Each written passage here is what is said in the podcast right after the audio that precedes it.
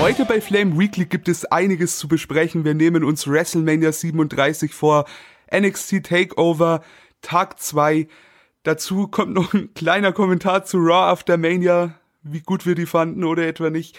Äh, NXT am Dienstag zum ersten Mal ohne Konkurrenz und das Hauptthema für heute, also höchstwahrscheinlich, AW Dynamite inklusive einer kleinen Diskussion über die Rostergröße, Anzahl an Stables und so weiter. Ich habe natürlich wieder wir gesagt, heute anders als in der letzten Woche, nicht mit Adrian, aber dafür mit dem Julius. Guten Tag.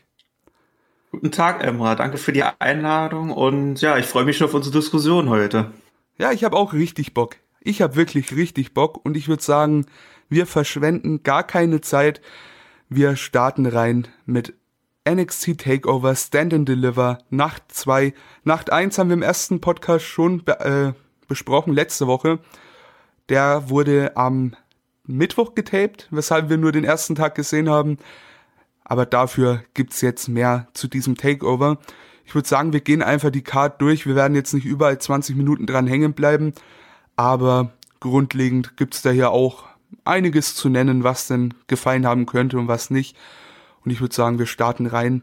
Pre-Show-Matches gab es auch. Also eins besser gesagt, das war ein Number One Contenders Tag Team Match zwischen Killian Dane und Drake Maverick gegen Brisango und ja nicht Brisango und, sondern Brisango. Ich war jetzt schon darauf vorbereitet, Tyler Breeze oder Fandango zu sagen, aber das ist natürlich nicht richtig. Nach fast neun Minuten war das Match vorbei. Ich habe es tatsächlich nicht gesehen, die Pre-Show. Ähm, von daher zu dem Match kann ich nicht viel sagen. Sieger, keine Ahnung, für das, was bei NXT dann gekommen ist, war es ja scheinbar in Ordnung, oder? Ja, aber auch, wie du schon gesagt hast, du hast das Match nicht gesehen, es war jetzt auch nichts Besonderes. Äh, Dana und Maverick haben ihre Standardaktion wieder gebracht. Auch von Brisano gab es jetzt nichts äh, Weltbewegendes in dem Match. Also man kann es gesehen haben. Also man hat jetzt nicht großartig viel verpasst bei dem Pre-Show-Match. Ja, genau, falls ich es noch nicht erwähnt habe, Drake Maverick und Killian Dane haben das Ding gemacht und hatten dann in der nächsten NXT-Ausgabe ihr erstes, ihr erstes Titelmatch tatsächlich, oder? Hatten die schon mal eine Chance ja. auf die Titel? Wahrscheinlich. Ich glaube nicht. Genau. Aber auf jeden Fall auch schon die erste Verteidigung dann für MSK in der Hinsicht. Wir hatten dann äh, einen schönen Einstieg von Poppy, das ist eine Musikerin scheinbar oder heißt die Band so, ich habe keine Ahnung. Das ist nicht mein Cup of Tea. Und dann ging es im Opener auch tatsächlich los mit dem Undisputed NXT Cruiserweight Championship Match. Ein Ladder Match zwischen Santos Escobar und Jordan Devlin. Und ich habe mir da verdammt viel erhofft. Wie geht's, wie ging's dir dabei? Also, ich habe mir auch von dem Match viel erhofft. Es war, wie zu erwarten, ein gutes Match. Allerdings muss ich gestehen, dass ich von dem Match, von der Matchqualität an sich her ein bisschen mehr erwartet habe. Zum Beispiel, dass sie vielleicht noch fünf Minuten oder so mehr Zeit kriegen. Weil es gab gute Spots in dem Match, allerdings waren es jetzt auch jetzt nicht solche Spots, die mir jetzt so im Gedächtnis geblieben sind. Aber mit dem Ausgang des Matches, dass Santos Escobar die Titel vereinigt hat, jetzt bin ich doch einigermaßen zufrieden, obwohl wir beide ja bei dem Tippspiel auf Devlin getippt haben. Ja, also du hast es angesprochen, da gab's jetzt, da gab's gute Spots, aber nichts, was halt wirklich groß im Kopf bleibt. Ähm, das war auch so ein Problem von mir an dem Match. Ähm, das war halt, also ich habe mir viel zu viel erwartet, glaube ich, im Endeffekt. Ich war am Ende eher enttäuscht als ähm, vollauf begeistert, bin ich ganz ehrlich. Aber das soll dem Match nichts wegnehmen, um Gottes Willen. Das war gut, die haben sich ihren Arsch aufgerissen. Ähm, aber da komme ich gerade, glaube ich, zu einem kleinen Punkt, der mich in letzter Zeit an Ladder Matches generell ein bisschen stört. Ich äh, denke zurück an WrestleMania 10, Shawn Michaels gegen Scott Hall oder halt Razor Ramon, wie er damals bei der WWF hieß. Da war eine, ein, äh, eine Leiter im Einsatz. Hier hatten wir wie viele? Drei? Vier? Drei, vier Leitern? Ne? Für was? Für was? Das ist ein Singles-Match, ne? Also grundlegend, ja, klar, die bauen sich wieder schön ihre Konstruktionen, legen die Leiter in die Ecke, irgendjemand rennt dagegen oder wird draufgeschmissen, alright. Ist in Ordnung. Aber grundlegend, finde ich, geht das so voll von mittlerweile immer mehr von dem weg, was wir damals gesehen haben. Das ist nicht mehr dieses, ich steige auf die Leiter, um den Titel zu gewinnen, sondern du weißt genau, wie es abläuft. Am Ende fliegt irgendwer durch die Leiter und dann wird immer noch spannend auf der Leiter gestanden und der hängt den Titel dann theatralisch ab. Das ist mir dann ein bisschen zu drüber. Ähm, auch hier war das der Fall. Devlin fliegt von der Leiter, richtig? Und Escobar steht oben. Oder ist er, ist er von der Leiter gefallen oder gab es da einen Spot? Auf jeden Fall. Äh, da müsste ich jetzt auch lügen. Ich also, glaube, er ist von der Leiter gefallen. Ich denke es halt nämlich auch, also habe ich auch so in Erinnerung. Äh, wir hatten auch während des Matches Eingriffe von äh, Joaquin Wild äh, und Raúl Mendoza. War zu erwarten. Ist auch ähm, grundlegend in Ordnung, kein Problem damit. Julius hat es angesprochen, am Ende hat äh, Santos Escobar dann die beiden Titel abgehängt und ist somit neuer, hm, neuer äh, Undisputed NXT Cruiserweight Champion, somit auch der erste. Jordan Devlins Run, der jetzt schon seit der guten Jahr ging, ne? Bisschen mehr als ein Jahr. Über 400 Tage. Ich glaube 424 waren das oder so. In das, dem Dreh. Das war ein, äh, ein stark, also ein langer Run, ne? War halt lange pausiert wegen der Pandemie, aber hat halt auch den Titel eben dann bei NXT UK verteidigt und so weiter. Ich bin wrestlerisch ein Riesenfan von Devlin. Ich hoffe, dass er dann auch erstmal in den USA bleibt, weil ich glaube, der passt da ganz gut rein. Champion ist er auf jeden Fall nicht mehr. Ja, grundlegend, wir haben das Match besprochen, war in Ordnung. Nichts über Besonderes. Kein äh, Five-Star North American Title Ladder Match wie 2017 oder 18 oder wann das war. Aber ganz ehrlich, solche hohen Ansprüche braucht man eigentlich nicht haben, da ist man selber schuld, wenn man am Ende ja von der eigenen Meinung irgendwie enttäuscht wird. Mhm. Ich würde einfach sagen, wir gehen weiter zum nächsten Match und das hat mich nicht enttäuscht, weil da hatte ich einfach keine Anwartung, äh, keine Erwartungen daran. Das war das NXT Women's Tag Team Championship Match. Shotzi Blackheart und Ember Moon äh, gegen Candice LeRae und Indy Hardware und ja, ich habe es gerade angesprochen, ich hatte keinerlei Erwartung an das Match und wurde demnach auch überhaupt nicht enttäuscht. 10 Minuten 35, Shotzi Blackheart und Ember Moon verteidigen, wie es zu erwarten war irgendwo. Kann ich mit leben. War jetzt nicht das Takeover-Match, aber war auch halt eben nur das zweite Match am Tag, ne? Von daher. Es war, es war auch ein klassische, klassisches äh, Takeover-Filler-Match gewesen, wo ja. jetzt auch nicht das krasse Zeug rausgehauen worden ist. Aber dafür haben dann auch die kommenden Matches dementsprechend abgeliefert, wo auch die relativ kleine vorhandene Crowd dann auch äh, voll drin war. Das ist es, ja. Wir hatten hier wieder eine kleine Crowd am Start, die etwas größer war als bei den NXTs davor. Also wurde mal so berichtet, ob das denn tatsächlich auch ähm, quantitativ der Fall war, das kann ich gerade gar nicht sagen. Grundlegend ähm, eigentlich cooles Setting dieser dieses Capital Wrestling Center, ne, mit dem mhm. mit dem kleinen Thunderdome und den paar Menschen in den ersten Reihen. Hat schon was, ne? Also es sieht echt cool aus. Gefällt mir ganz gut. Genau, äh, wir haben dann nach dem Match haben wir nochmal die Kontrahenten vom NXT Championship Match gesehen, die dann später aufeinander getroffen sind.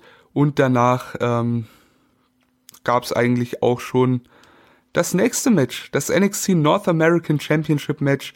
In der Nacht davor hat Bronson Reed ein Gauntlet Match gewonnen indem er am Ende, wer war's, äh, Swerve, ne, Isaiah Swerve Scott besiegen genau. konnte und hat sich somit eben das, äh, das, ja, das Anrecht auf das Titelmatch gegen Johnny Gargano ähm, erkämpft. Und da gab's dann dafür ein richtig geiles Match, ne? Gargano gegen Bronson Reed war echt sehr, sehr cool anzuschauen. Äh, es gab wieder Eingriffe von Austin Theory, wie es auch zu erwarten war. Gehört dazu irgendwie. Am Ende gab's dann ein paar von diesen Slingshot-DDTs von Gargano an Bronson Reed. Es sah oft im Match danach aus, dass Bronson echt wirklich mit einem Titel heimfahren kann. Hat er am Ende nicht geschafft. Äh, der One Final Beat DDT von äh, Gargano hat dem Ganzen einen Strich durch die Rechnung gemacht. Es waren zwei oder drei oder so, ne? Auf jeden Fall mehr als einer. 16 Minuten 22 und Johnny Gargano verteidigt. Sehr, sehr cooles Match, oder? Dem, dem kann ich nur zustimmen, Emra. Ähm, ich habe es ja auch schon ein paar Mal gesagt, Johnny Gargano ist ja mittlerweile auch ein absolutes NXT-Urgestein. Fast jedes seiner Takeover-Matches hat abgeliefert. Dieses auch gegen Bronson Reed. Und ich glaube auch, dass Triple H äh, mittlerweile so viel von Gargano hält, dass er ihn jetzt als North American Champion gerade gegen solche jungen, aufstrebenden Talente wo Triple H denkt, hm, der könnte vielleicht mal was bringen, den stelle ich mal gegen Gargano, um mal zu testen, wie der sich wirklich auf so einer relativ großen Bühne sich macht und auch unter Druck äh, liefern kann. Und für mich äh, hat Bronson Reed dementsprechend abgeliefert und hat auch gezeigt, dass er wirklich auch auf, auf so einer großen Bühne, die Nummer Takeover aktuell auch ist, auch abliefern kann. Ja, und da, da sagst du wirklich was. Also Gargano schon irgendwo so der Gatekeeper, nicht in der Form von wegen, hey, ihr besiegt mich und dann seid ihr würdig, sondern der bestreitet gern mal erste Matches mit den kleinen Namen, wie ein Leon Ruff damals. Das war wichtig auch für ihn, ne? Und hier, ähm, ganz ehrlich, das war, ich sag mal, ein Breakout-Match für Bronson Reed in gewisser Weise. Ich meine, man hat im Gauntlet gesehen, wie gut der wirklich ist, aber dann noch in, so, in so einem High-Profile-Singles-Match war das schon eine ganz coole Sache und eine schöne Bühne für ihn. Äh, hab ihn fast mal in Deutschland gesehen, damals noch unter dem Namen Jonah Rock. Er war ab und an bei der WXW, ist ja in Australien, ist da wirklich ähm, in den Indies sehr gut rumgekommen. Aber auch ein Teil von T äh, TMDK tats äh, tatsächlich. Also damals das Stable rund um Shane Thorne, der jetzt mittlerweile in Retribution festhängt. Äh, Nick Miller, der mittlerweile auch wieder bei New Japan ist, aber da seit ein paar Monaten, seit der Pandemie eigentlich überhaupt nicht mehr aufgetreten ist. Also es war so, so ein großes Ding aus Australien.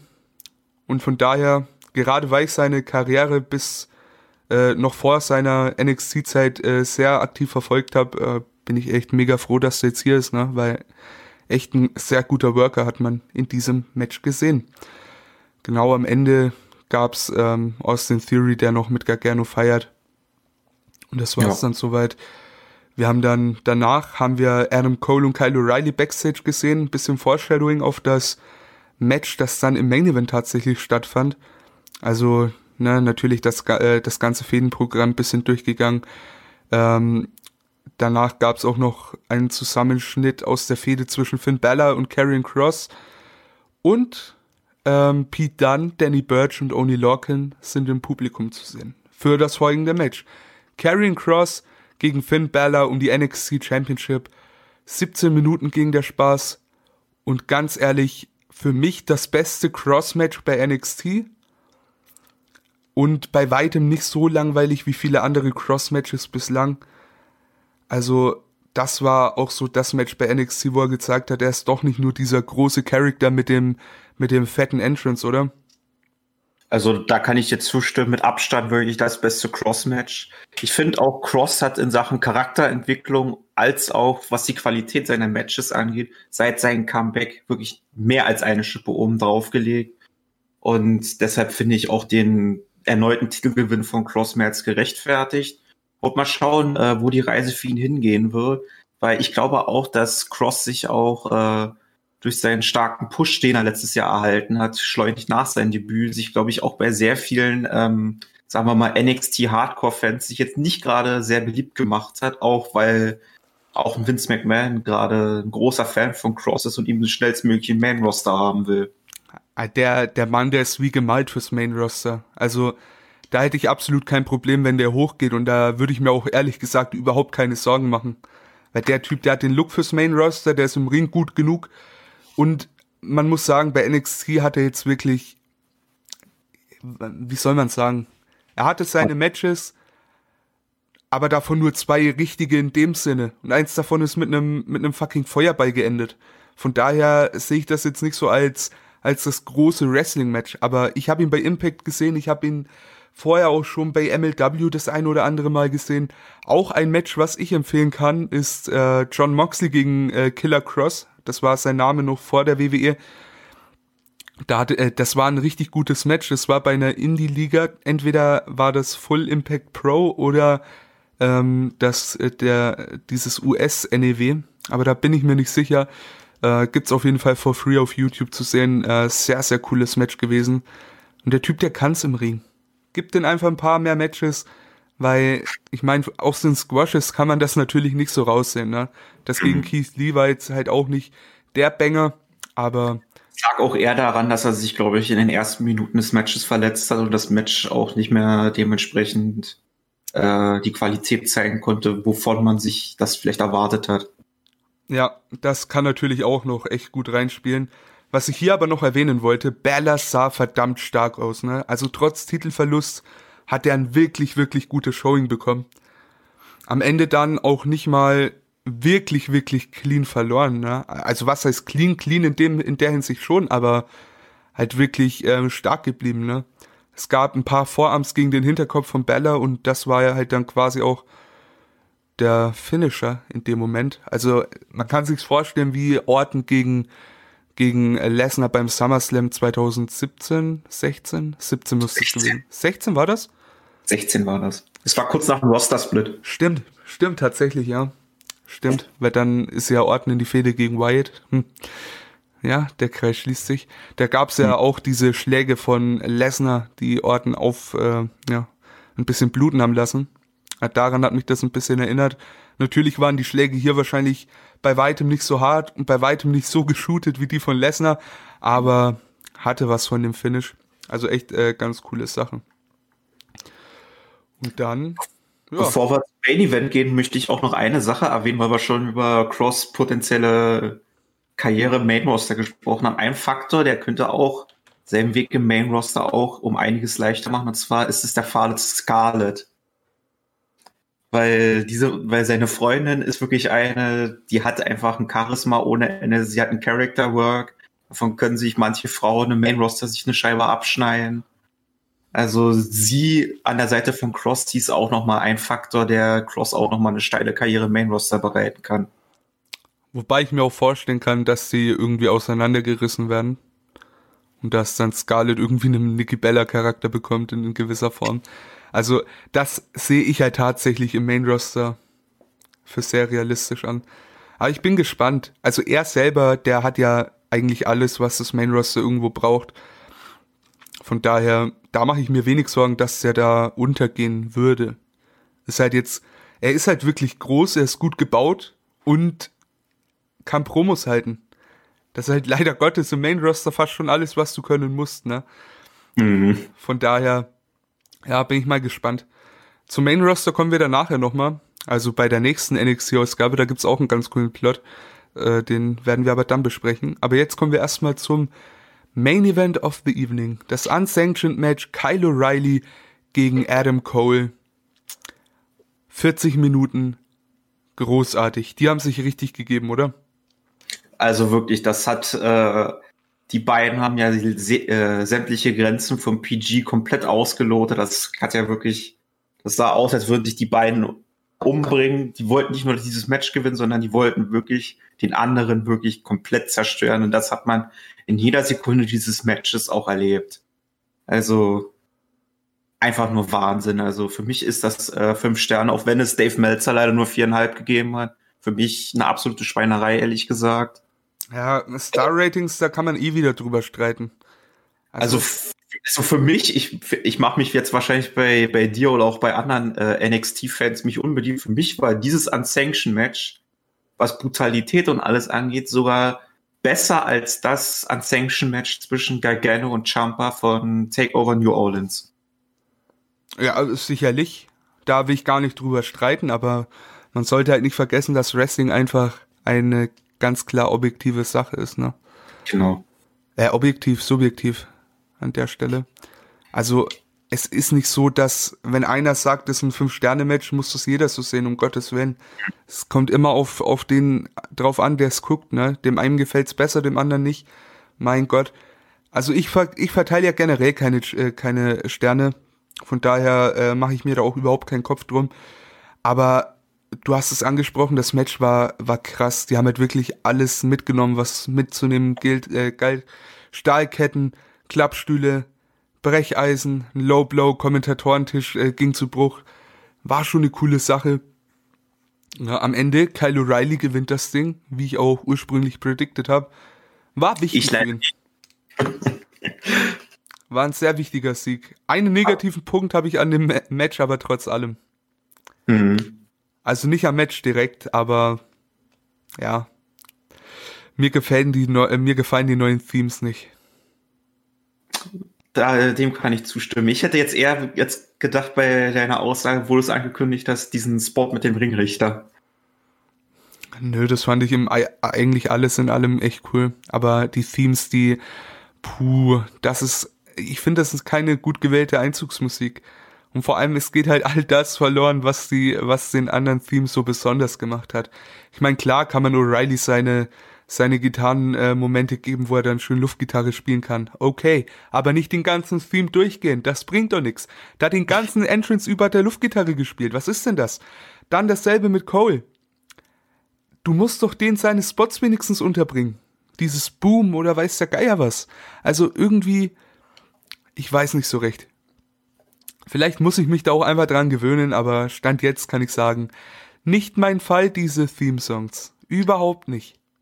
Es kann ja auch sein, Emra, um jetzt äh, vielleicht noch ein bisschen äh, Optimismus zu sprühen. Manchmal ist es ja auch bei WWE so der Fall, dass manche Wrestler, auch in Seth Rollins damals, wo er hier geturnt ist, dass er erstmal ein Übergangstheme gekriegt hat und dass die wahrscheinlich ihr neues vollständige Theme vielleicht noch im Laufe der kommenden Wochen noch kriegen werden.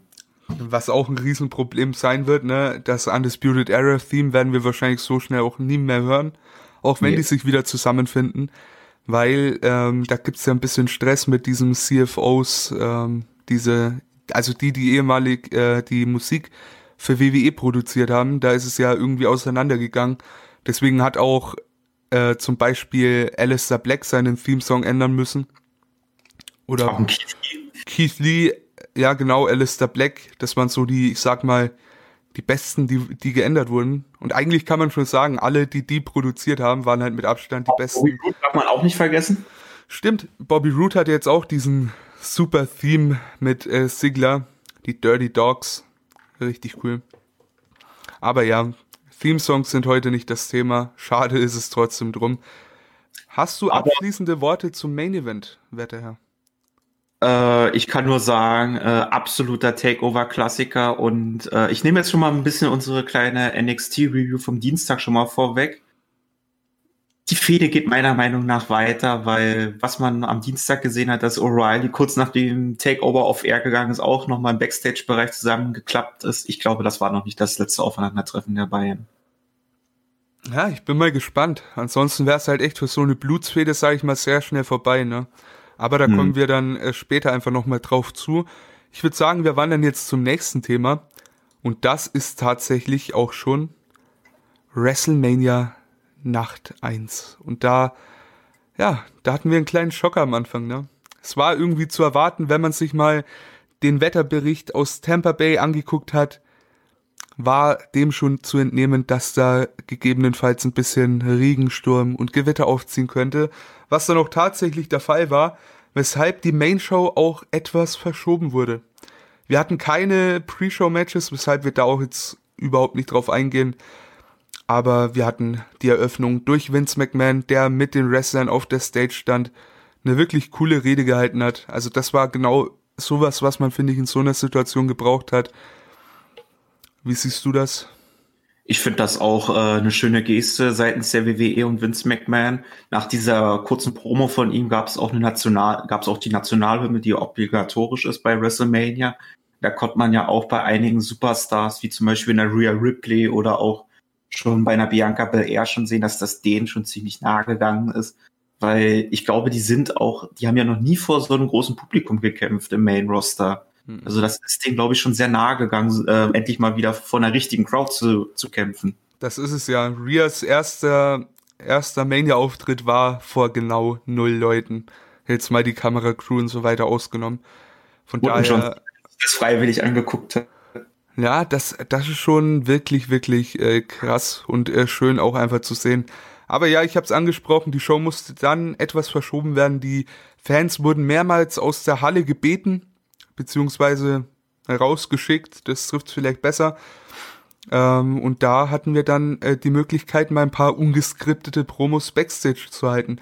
Und man muss sagen, bis auf Rollins und Owens war das halt auch wirklich teilweise, man hat's gemerkt, dass sie noch nie ungeskriptete Promos ge äh, gehalten haben, ne?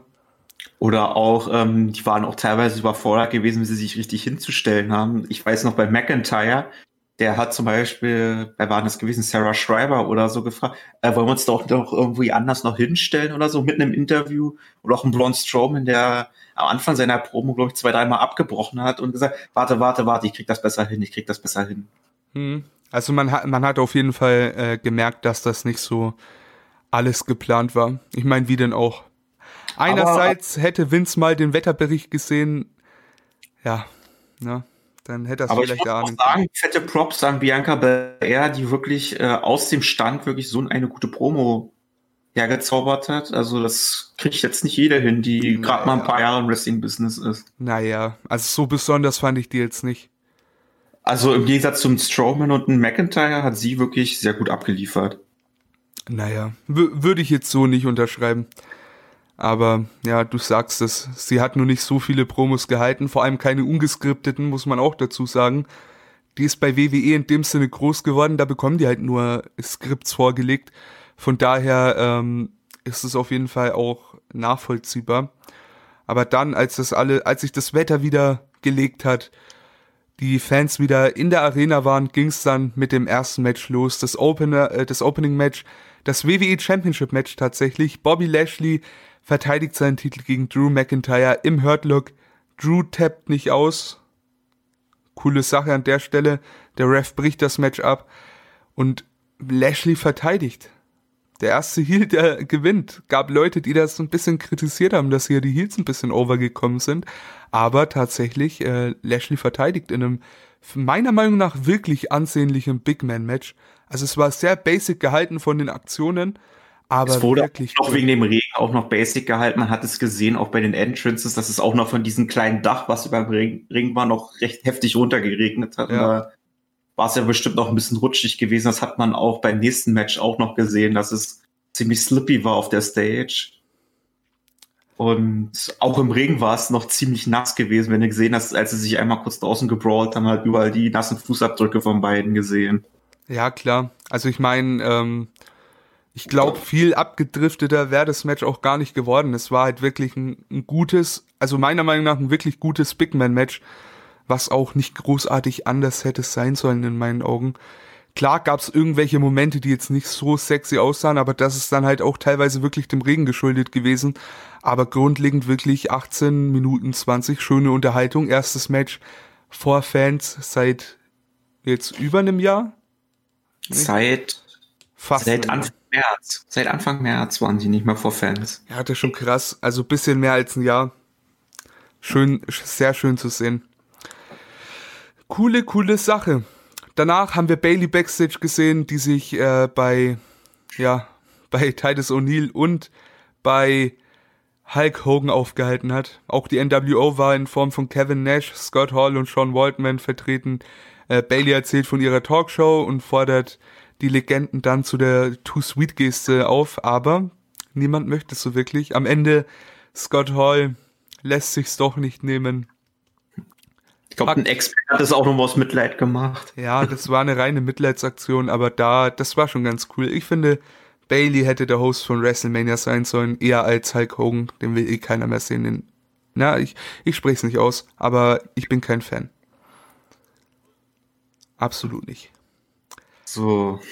Wollen, ja. wir, wollen, wir, wollen wir das nächste Match äh, schnellstmöglich unter uns bringen? Ja, Schnelldurchlauf, äh, WWE Women's Tag Team Title, Number One Contender, Tag Team Tur äh, Turmoil Match. Es war nichts Besonderes. Tamina Snooker und Natalia gewannen. Am Ende gegen den Riot Squad äh, während des Matches, beziehungsweise nach dem einen Match, mehr oder weniger, äh, kam Mandy Rose und Dana Brooke raus. Äh, Mandy Rose ist auf der Stage ausgerutscht und Dana Brooke hatte zwei Nipslips äh, im Match. Ja. Auch eine Carmella. Carmella auch? Ja. Wow. Also auf, auf und, dann gab es noch, und dann gab es nach dem Mandy Rose und Dana Brooke Match auch einmal eine falsche Ringdurchsage, was dann auch schnell abgeändert werden musste. Also er ist wirklich sehr viel schief gegangen und ja, mehr möchte ich jetzt darüber nicht sagen, weil ich möchte jetzt schnell zum nächsten Match, weil ab da wurde es wieder gut. Ab da wurde es wirklich wieder gut und das war auch für mich tatsächlich das Match der Nacht.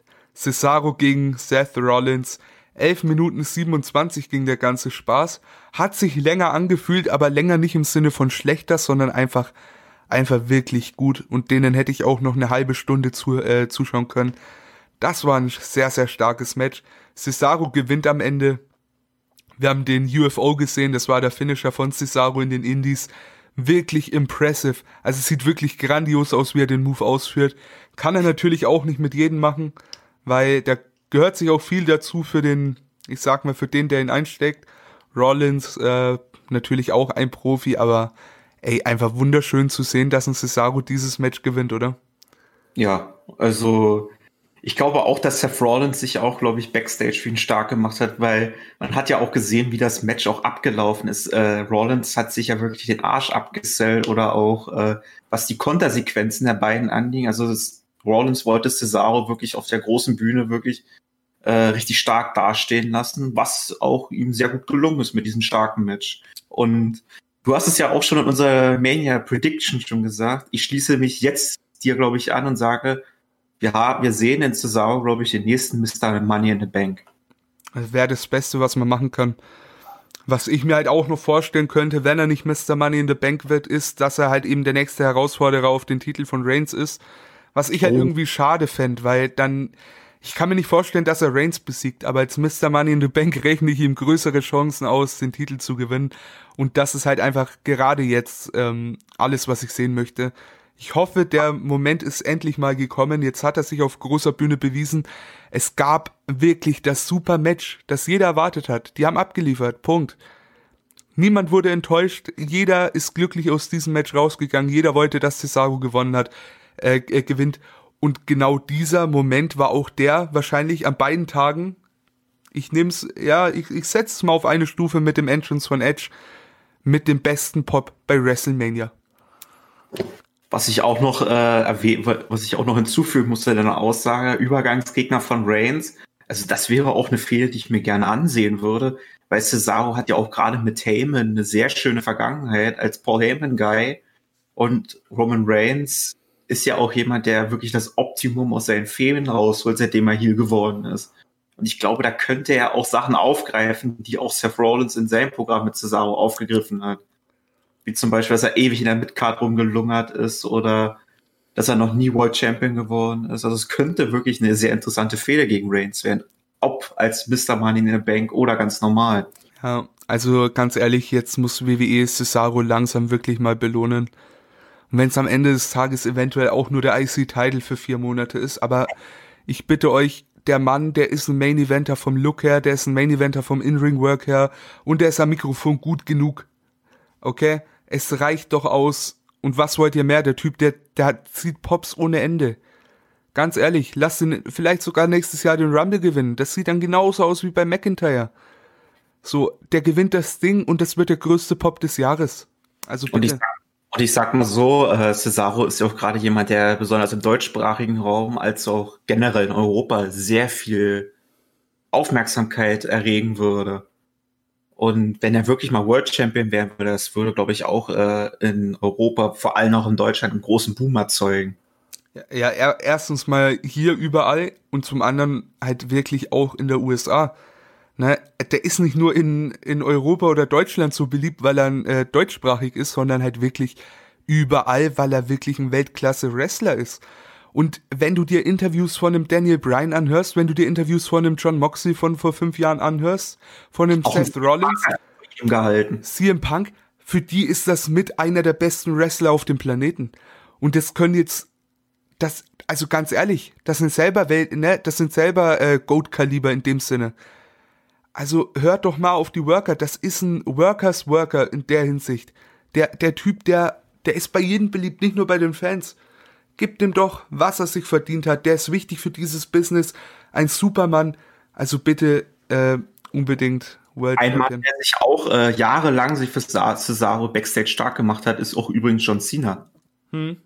Der ihn auch in der US Open Challenge jedes Mal extrem stark hat aussehen lassen. Ja, das war da, als dieses Dreieck war mit Owens noch, ne? Genau. Ja, langes her. War auch eine sehr coole Zeit.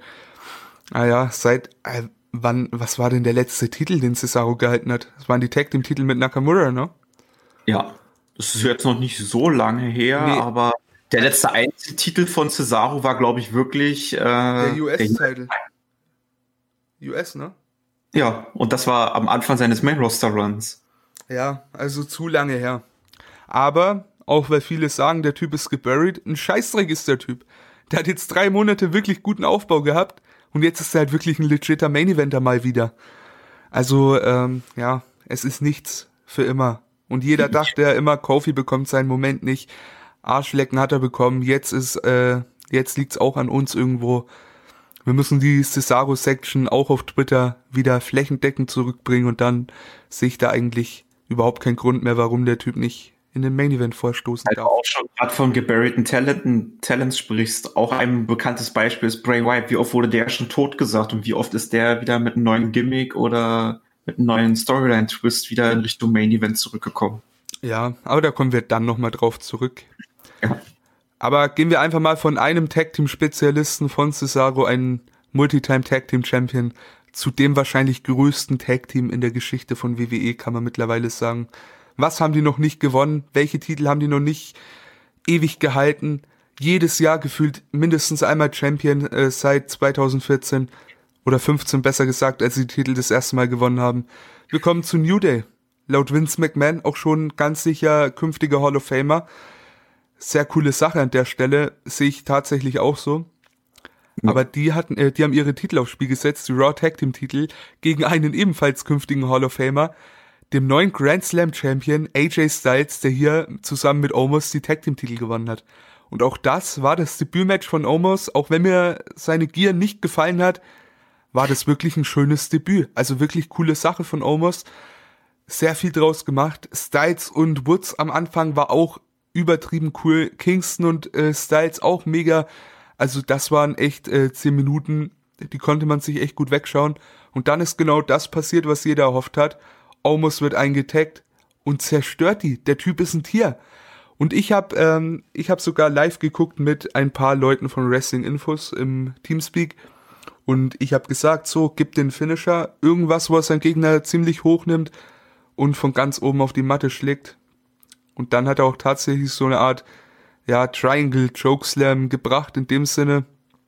Und hat dann am Ende Kofi Kingston gepinnt und wurde Tag Team Champion zusammen mit AJ Styles. Und das ist auch ein Match, über das man auf jeden Fall gerne reden darf, weil das wirklich echt cool war. Und auch wirklich ein, echt ein super cooler Moment, ne? Omos in seinem ersten Match Tag Team Champion und Styles gewinnt bei Mania, der ersten Mania for Fans seit über einem Jahr. Also ne, der erste Main, äh, der, der erste Event for Fans seit über einem Jahr bei der aktuellsten Mania den Grand Slam. Das ist doch auch eine sehr coole Sache. Ja, also mehr kann ich nicht hinzufügen, äh, was du gesagt hast. Und ich finde, ähm, das Tag-Team bestehend aus AJ Styles und Almost ist wirklich äh, so ein Tag-Team, das erinnert mich so ein bisschen an Shawn Michaels und Diesel Mitte der 90er Jahre. Styles, der die Rolle von Shawn Michaels einnimmt, äh, als absoluter Übertechniker und Almost nimmt die Rolle von Diesel ein, großer Typ, zerstört alle. Hat für mich auch ein gutes Charisma, ehrlich gesagt, weil der hat eine Ausstrahlung, das nimmt man den sofort ab, dass er so ein Xavier Woods mit einem Kofi Kingston mit links wegklatschen würde. Also.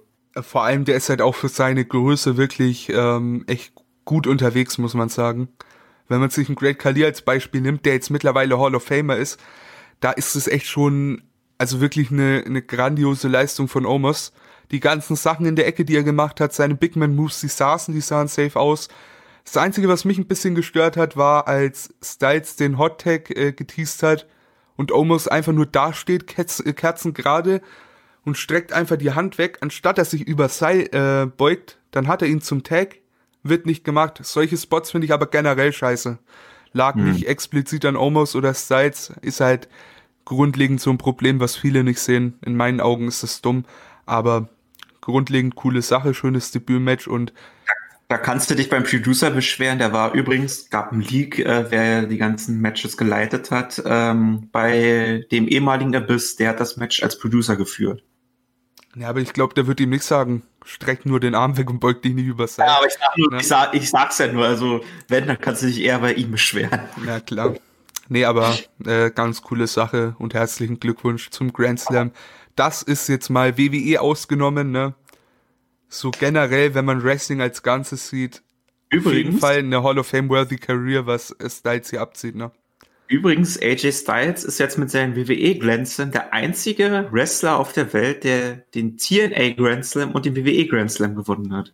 Mal so als kleiner Fun Fact. Und noch dazu muss man sagen, IWGP World Champion gewesen. IC Champion glaube ich nicht, da hat er gegen Nakamura verloren.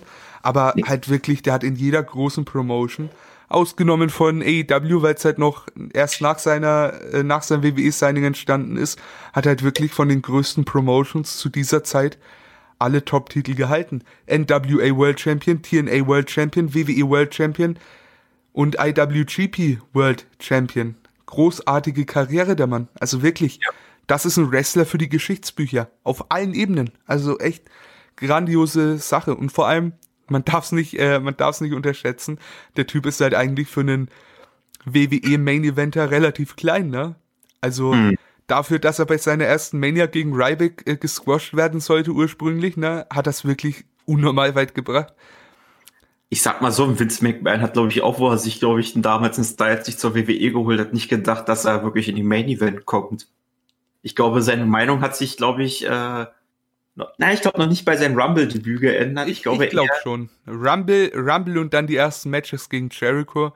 Ich glaube eher, ich glaube eher sein Programm gegen Jericho war der hauptausschlaggebende Punkt, weil Jericho ist jemand, von dem Vince McMahon viel hält und auch von dessen Meinung, was Wrestling angeht. Und ich glaube, Fall. Jericho ja. wirklich einer ist, der wirklich Styles Weg in der WWE sehr geprägt hat. Das kann wirklich gut sein. Also da stecke ich nicht weit genug drin, aber mich würde es auch nicht wundern, wenn der wirklich schon nach dem Royal Rumble Sieg diese Pläne in, äh, Royal Rumble Sieg genau, nach, nach dem Royal Rumble Debüt da seine Pläne irgendwo umgeworfen hätte. Weil das war halt auch wirklich an dem Abend der Pop des Tages irgendwo, was man, ich sag mal, vor Mainstream WWE Publikum gar nicht so hätte erwarten dürfen in gewisser Hinsicht, ne? Von daher, mhm. die kennen ihre eigenen NXT-Leute nicht, obwohl das quasi dasselbe Produkt ist aber ein Styles, der die letzten Jahre gefühlt ausschließlich in Japan geworkt hat, wird da so herzhaft empfangen. War halt, also es war halt wirklich ein äh, sehr cooler Moment. Ich glaube, hätte, hätte es das nicht gegeben, puh, glaube ich, äh, sähe es ganz anders aus. Aber auch, äh, wie wir es jetzt schon gesagt haben, wirklich großartige Karriere, schönes Match. Kommen wir zu einem, ja, unterhaltsamen Match jetzt an der Stelle. Es war unterhaltsam, es war aber auch genauso dumm. Es war Braun Strowman gegen Shane McMahon im Steel Cage. Und ich muss ehrlich sein, ich dachte mir zu Phasen des Matches, ach du Kacke, was ist das für ein Scheißdreck? Bis hin zu, hey, eigentlich finde ich das ganz witzig.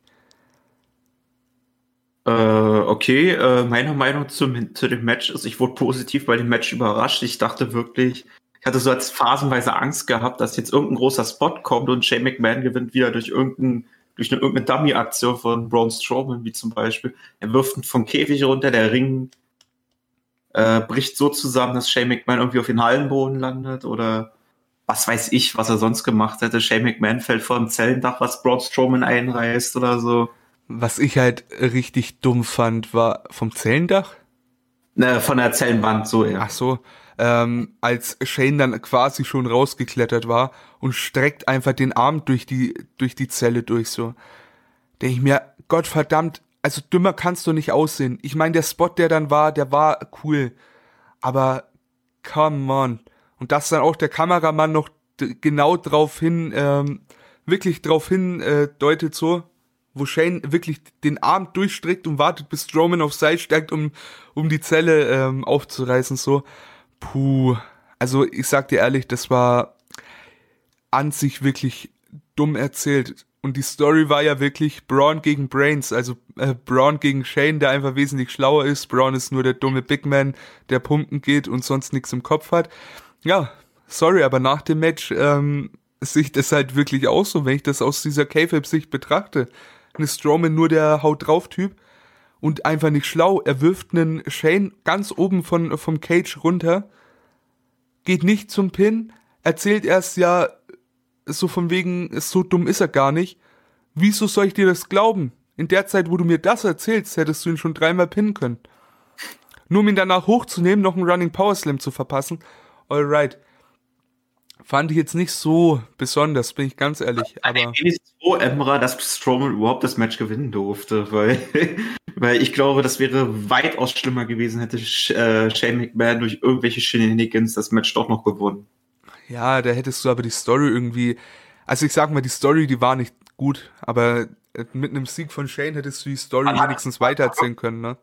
Hat's, man hat schon wirklich fast schon das Optimum aus, aus der schlechten Story schon rausgeholt mit dem Match. Also wir haben es ja auch predicted, dass äh, Strowman per Pin gewinnen wird und das ist auch so eingetroffen. Ja, im Endeffekt muss man sagen, hätte wesentlich schlimmer laufen können. War halt auch einfach irgendwie, ja, dumm. So, danach ähm, haben wir tatsächlich äh, wieder ein bisschen Feuerwerk gesehen. Der genervte Michael Cole wird dann ähm, von einem Videozusammenschnitt zur diesjährigen Hall of Fame äh, gerettet. Es gab dann ja die Hall of Fame Class von 2020, die auf die Stage kam. Aber dazu müssen wir eigentlich gar nicht viel sagen. Das war das obligatorische, hey, wir stehen auf der Bühne, winken ein bisschen. Die Headliner bekommen ihren kleinen Entrance und fertig.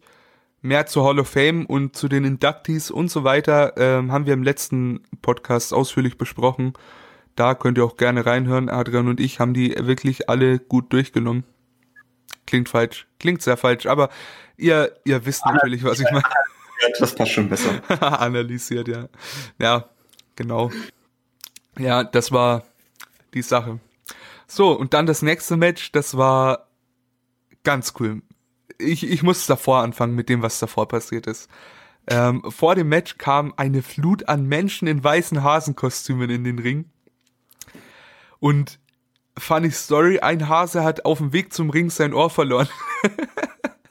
auch, auch, auch funny Story ist ja aufgefallen, dass ein paar von diesen Hasentypen fast äh, den Kopf verloren haben. Ja, und manche hatten was drunter und manche nicht.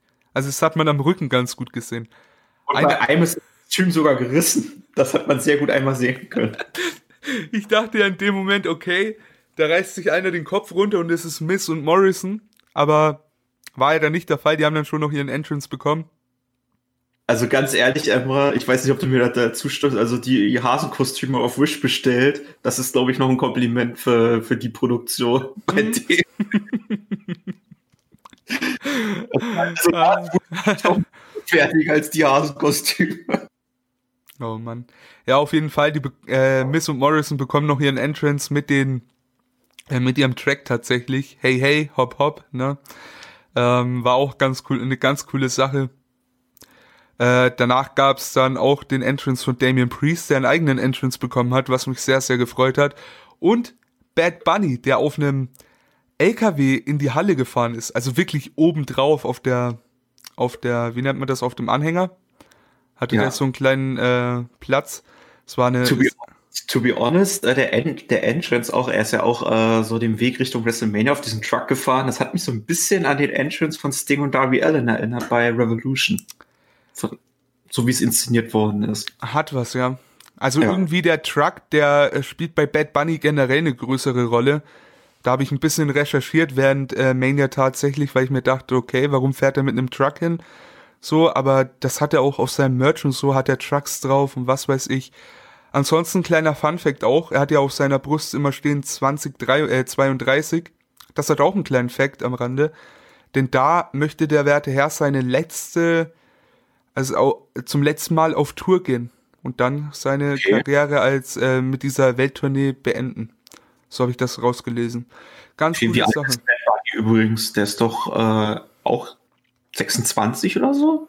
Ja, aber ich meine, irgendwann ist man halt satt als ne, erfolgreichster Spotify-Musiker aller Zeiten. Aber was ist aller Zeiten im Jahr 2020? Wenn er zurücktritt, dann ist er ja noch Ende 30 und ich gehe jetzt mal zu dem Match rüber. Was der da gezeigt hat, da kann er ja nach, nach 2032 auch mal noch mit zwei Karriere als Wrestler einschlagen, so was, was der abgeliefert hat. Ey, auf jeden Fall. Sein erstes Wrestling-Match und das war übertrieben gut. Die haben 15 Minuten äh, bekommen und das ist auch schon ein Zeichen, dass die Offiziellen halt wirklich viel davon halten. Weil ich denke mir so, gib einem Rookie eher weniger Zeit, weil dann kann er weniger viel von der Show in dem Sinne kaputt machen. Das war hier aber absolut nicht der Fall. Der bekommt 15 Minuten, der bekommt Momente, in dem er einen Damien Priest mit einem Pin, also mit einem Aufbruch von einem Pin safen muss, was wirklich, was Sachen sind, die du wirklich erst ja, was viele erst sehr spät in der Karriere machen, weil das wirklich viel, viel Timing äh, beansprucht, ne? Also was er spät in der Karriere, nicht zu so einem frühen Zeitpunkt, nicht in ihren ersten Match, ne? Er hat einen Canadian Destroyer gezeigt, hat wirklich die meiste Zeit im Ring verbracht innerhalb von seinem Team in der Hinsicht, ne? Also wirklich, wirklich krankes Match von ihm. Auch, ja. auch was ich bei ihm sehr krass loben muss und das hat er sogar besser hingekriegt als eine Ronda Rousey in ihrem Debütmatch, ist das Selling gewesen. Ja. Das hat er, das hat er konsequent durchgezogen. Also das kriegt jetzt nicht mehr ist, ist nicht als Shoot gemeint, aber davon können sich gewisse AEW-Wrestler sich auch eine Scheibe abschneiden, was das Selling angeht. Ey, auf jeden Fall. Und da merkst du halt wirklich, der Typ, der hat Bock auf Wrestling. Der Typ ist top motiviert.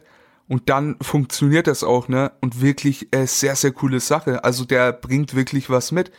Klar kann man wieder drüber streiten, sollte der jetzt ne, in, in so einem Match so viel Zeit bekommen als reiner Celebrity. Denke mir, okay, das ist ein Typ, der eventuell Augen zieht, bei dem man zumindest einschaltet, um zu wissen, hey, wie schlägt er sich? Und da hat er wirklich sehr, sehr, also sehr, sehr gute Arbeit geleistet. Und ich könnte jetzt auch tatsächlich, ich könnte jetzt einen Mist erzählen, ne? Aber ich bin mir ein, ich habe irgendwo gelesen, wer Bad Bunny trainiert hat, aber ich weiß auch gerade gar nicht wer. Das ist so das große Problem an der Geschichte. Ähm, Welchen Namen hast du gehört? Du kannst jetzt mal lügen, einfach mal so den Namen in den Raum werfen. Nee, ich weiß es gar nicht, aber ich kann ja mal live gucken. Ähm, ich habe das aber letztens gelesen.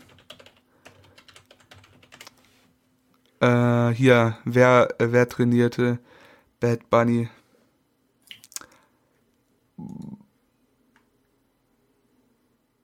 Wäre jetzt lustig, wenn jetzt äh, rauskommen würde, es wäre Kifli gewesen. Nee, Keith Lee war es, glaube ich, nicht, aber. Ach, Adam, aber es wäre... Adam, Adam Pierce war dabei und noch ein zweiter hm. Mann. Aber ich weiß gerade wirklich nicht wer und ich bin gerade zu blöd, das hier rauszulesen. Wie heißt er denn? Ähm, wer Bad Bunny? Heißt ja, Bad also der zweite Name. Ja, das, das müsste ich. Ach ja, Drew Gulek. Drew Gulek und Adam Pierce haben quasi Bad Bunny äh, auf sein Match vorbereitet. Und ganz ehrlich, das, äh, da haben sie sich echt coole Leute ausgesucht. Und Props auch an der Stelle an die beiden, ne? Einem Rookie so auf so ein Match ja. vorzubereiten, wirklich grandiose Sache. Äh, der Matchablauf war ja wie folgt, ne? Es gab ja erst also diese typische Separationsphase von Miss und Morrison, die den startenden Bad Bunny ähm, wirklich gut äh, in der Mangel gehalten haben. Und er hat gut zurückgeschlagen, der hat wirklich gut diese Heatphase verkauft. Und der Hot Tag, der war dann auch übertrieben nice. Wir haben neben dem Ring, ich habe es angesprochen, den Canadian Destroyer gesehen. Adrian wird jetzt sagen, nein, das ist kein heftiger Move, ne? Aber das ist ein fucking Rookie. Das ist sein erstes Match. Da würde ich auch Sag mal so, kommen. Ricky Ward über 60 hat auch schon den Destroyer gezeigt. Also. Ja, ah, das ist äh, wirklich, wirklich äh, coole Sache. Ich glaube, also ganz ehrlich, der hat jedes Lob verdient. Jeder Wrestler lobt den äh, für dieses Match. Jeder auf Twitter hat ihn gelobt. Also ich habe kein Problem, wenn wir den früher oder später nochmal im Ring sehen werden, weil er kann eigentlich nur noch besser werden. Und der hat wirklich einen sehr, sehr ich guten glaub, Takt. Ich glaube auch nicht mehr, dass niemand mehr traut, sich über Bad Bunny in irgendeiner Form lustig zu machen, wer das ist oder was hat der überhaupt in der WWE zu suchen, weil mit dem Match hat er sich seine Aufenthaltsgenehmigung quasi bei der bei den WWE-Shows sich, glaube ich, jetzt mehr als verdient. Ja, und der hat halt auch wirklich jede Situation genutzt, die er bekommen hat, ne? Der hat Promos gehalten. Klar, er spricht nicht so besonders Englisch, aber hat sich gut angehört, hat er was Gutes draus gemacht. Er hat sich äh, ursprünglich mal einen Bugatti gekauft, den wir bei Raw gesehen haben in der Go Home Show. Mit dem wusste er nicht, was er anfangen soll. Der kommt zu WWE und bringt seinen seinen teuren Bugatti damit, den Miss und Morrison beschmieren dürfen. So ist auch ein Zeichen dafür, hey, ich hab Bock drauf, ne? Ja. Auf der anderen Seite gibt's halt so Leute wie Logan Paul, auf den wir zurückkommen, der bislang noch kein Video zu WrestleMania gemacht hat, ne? Obwohl das so sein Teil wäre, den er dann irgendwo beitragen könnte. Von daher, also Bad Bunny hat auch dem Business in der Hinsicht für dieses Match ordentlich was gegeben. Und damit ähm, wirklich cooler Co-Main-Event. Und ich war schwer überrascht und schon nach diesem Match habe ich mir gedacht, okay, äh, Nacht 1 ist für mich ein klarer Erfolg, weil was danach kam, war ja dann auch wirklich noch gut anzusehen. Ein, hm? ein weiteres Highlight. Ein weiteres Highlight, keine Ahnung, das würde ich jetzt nicht sagen, aber ein ganz, äh, ein ziemlich gutes Match. Das war das siebte Match auf der Card, das WWE SmackDown Women's Championship Match, gleichzeitig der Main Event. Das erste Frauen-Singles-Match im Main Event tatsächlich. Und gleichzeitig das erste Mal, dass zwei schwarze Frauen im Main Event stehen. Oder halt Frauen mit schwarzer, mit schwarzem Ursprung in dem Sinne. Zwei Afroamerikanerinnen, um hier ein bisschen PC zu bleiben. Ist das, ist das äh, politisch inkorrekt, wie ich das sage? Dann tut es mir auf jeden ja, Fall leid. Schwarz ist äh, politisch inkorrekt. Also da kann hier schnell mal jemand auf, auf Dach steigen. Afroamerikanerin klingt schon korrekter. Okay, dann habe ich natürlich die ganze Zeit nur Afroamerikanerin gemeint. Tut mir leid an der Stelle. Äh, War ja. nicht Zeit, bevor jetzt ihr mit Fackeln und Missgabeln zu Emra nach Hause wollt. Ey, ganz ehrlich, soll, sollen sie machen, wenn sie Bock drauf haben, aber war natürlich nicht so gemeint. Genau, Sascha Banks gegen äh, Bianca Belair war das Match. 17 Minuten ging das Ganze. Und es also die beiden, die fanden es schon sehr äh, special an der Stelle, ne? Also schon vor dem Match waren die echt gut drauf. Die Fans haben in der, in der Arena haben es gut aufgenommen. Hat mir aber jetzt tatsächlich ein bisschen einen faden Beigeschmack gegeben. Weil, ich meine, Emotionen hier und da, okay, aber diese zwei cocky Charakter, die sich eigentlich nicht mehr, nicht mehr leiden können, so, puh, Müssen die sich da in den Ring stellen und heulen? Es, also es tut mir leid, aber. Es war, es war für beide, glaube ich, ein überwältigender Moment gewesen, gerade für Bel Air, die, glaube ich, äh, die war mal bei WrestleMania in der Kickoff-Show gewesen. Aber sonst war das wirklich, sie war auch bei Takeover und alles, aber bei, auf so einer großen Bühne aufzutreten und von den Fans so gecheert zu werden, weil die ist ja seit ihrem Main-Roster-Call-Up, was ja auch äh, während der Pandemie war, ist sie auch nie von der richtigen Crowd aufgetreten. Ja, klar. sie, sie hat sich bestimmt auch ausgemalt. Also, es kann ja sein, dass die Fans mich nicht so gut finden, gerade mit dem Aufbau und alles. Und dass die so eine Pops bekommt am Anfang des Matches, das hat sie bestimmt schon emotional überwältigt. Und auch eine Sascha Banks, deren ähm, Tiefgang so 2019 auch mittlerweile sehr gut dokumentiert worden ist, auch von der WWE, der ist das bestimmt auch sehr nahe gegangen, dass jetzt fast zwei Jahre nach ihrem absoluten Karrieretiefpunkt jetzt auf einmal Mania für WrestleMania steht, da sind, da mussten beide, da konnten beide, glaube ich, nicht anders, als mal kurz aus der Rolle zu fallen. Auch wenn das, du würdest mir, glaube ich, da als Wrestler zustimmen, ein absoluter Kardinalsfehler ist, da einfach aus der Rolle zu fallen. Ey, ich sag mal so, ich stand noch nicht in einem WrestleMania Main Event. Ich habe noch nie was gemacht, was es vorher noch nie gab. In der Hinsicht das erste afroamerikanische Frauen-Main-Event von WrestleMania. So, ich kann nicht nachvollziehen, wie das ist, aber für mich als Außenstehender, der die Story betrachtet, ist es für mich irgendwo halt eben dieser Kayfabe-Bruch. Und ich weiß nicht, ob ich das brauche. Also für mich persönlich, das ist so, mir, mir gefällt das immer nicht. Ich bin eher ein Mensch, lieber mehr Kayfabe als zu wenig. Weißt du, was ich meine? Mhm. So, aber äh, gut, ja. Ich meine, die haben Geschichte geschrieben. So ist es nun mal. Und da können auch beide Frauen sehr stolz auf sich sein. Auch auf das Match bin ich der Meinung. Es gab ein paar Momente, wo ich mir dachte, hm, das geht mir zu lang. Also es hatte ein paar Längen, muss man, äh, muss man ehrlich sein. Aber was Bianca Belair, wirklich Bianca Belair unnormal gut kann, sind Finish-Phasen. Mhm. Also schon beim Rumble oder auch bei den Matches gegen Bailey, also da kommt echt Feuer rein. Und da gab es halt wirklich einen sehr, sehr interessanten Spot. Bianca Belair gereift sich zum ersten Mal im Main Roster meines Wissens nach, zumindest seit sie bei SmackDown ist, äh, wieder ihr Zopf und benutzt ihn als Peitsche. Und das war eigentlich ein ganz, eine ganz gute Sache, dass sie ihn vorher wirklich nicht so oft benutzt hat, weil hier hat sie den wirklich hart durchgezogen, schlägt mm. äh, Sascha auf die Rippen und die hat wirklich einen richtigen Cut davon getragen. Also ist richtig aufgeplatzt von diesem Zopfschlag. Da hat sie dann wahrscheinlich heute noch Schmerzen, wenn sie drauf fasst. Das sah eklig aus, hat sich eklig angehört, aber war unnormal effektiv. Am Ende gab es dann den KOD und Bianca Belair gewinnt ihren ersten WrestleMania Main Event.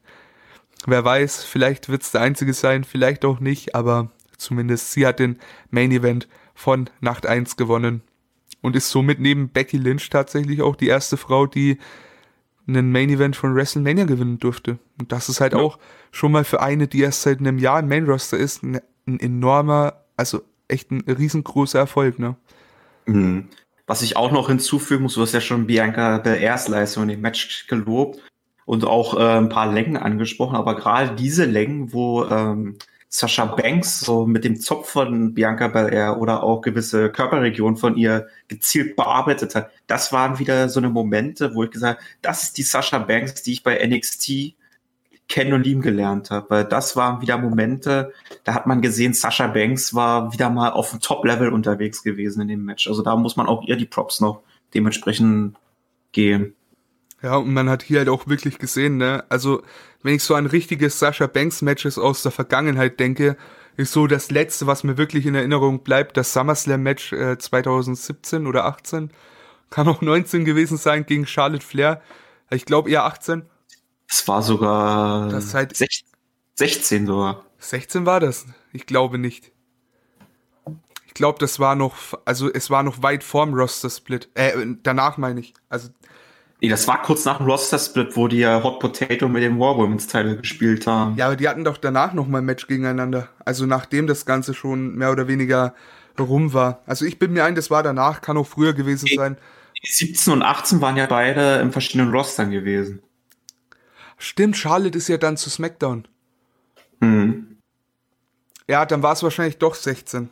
Aber das war halt wirklich, äh, das war ein Abfuck-Match irgendwo. Da haben ja beide gebotcht ohne Ende, ne? Erinnerst du dich an das Match? Ja. Also das war wirklich überhaupt nicht mein Fall. Aber grundlegend, ähm, ja, man muss echt sagen, Sascha ist wieder in Form. Sehr coole Sache. Sehr, sehr coole Sache. Und jetzt muss der Boss auch endlich mal wieder zum Boss werden. Und dann äh, freue ich mich auch wieder auf alles, ja. was er macht.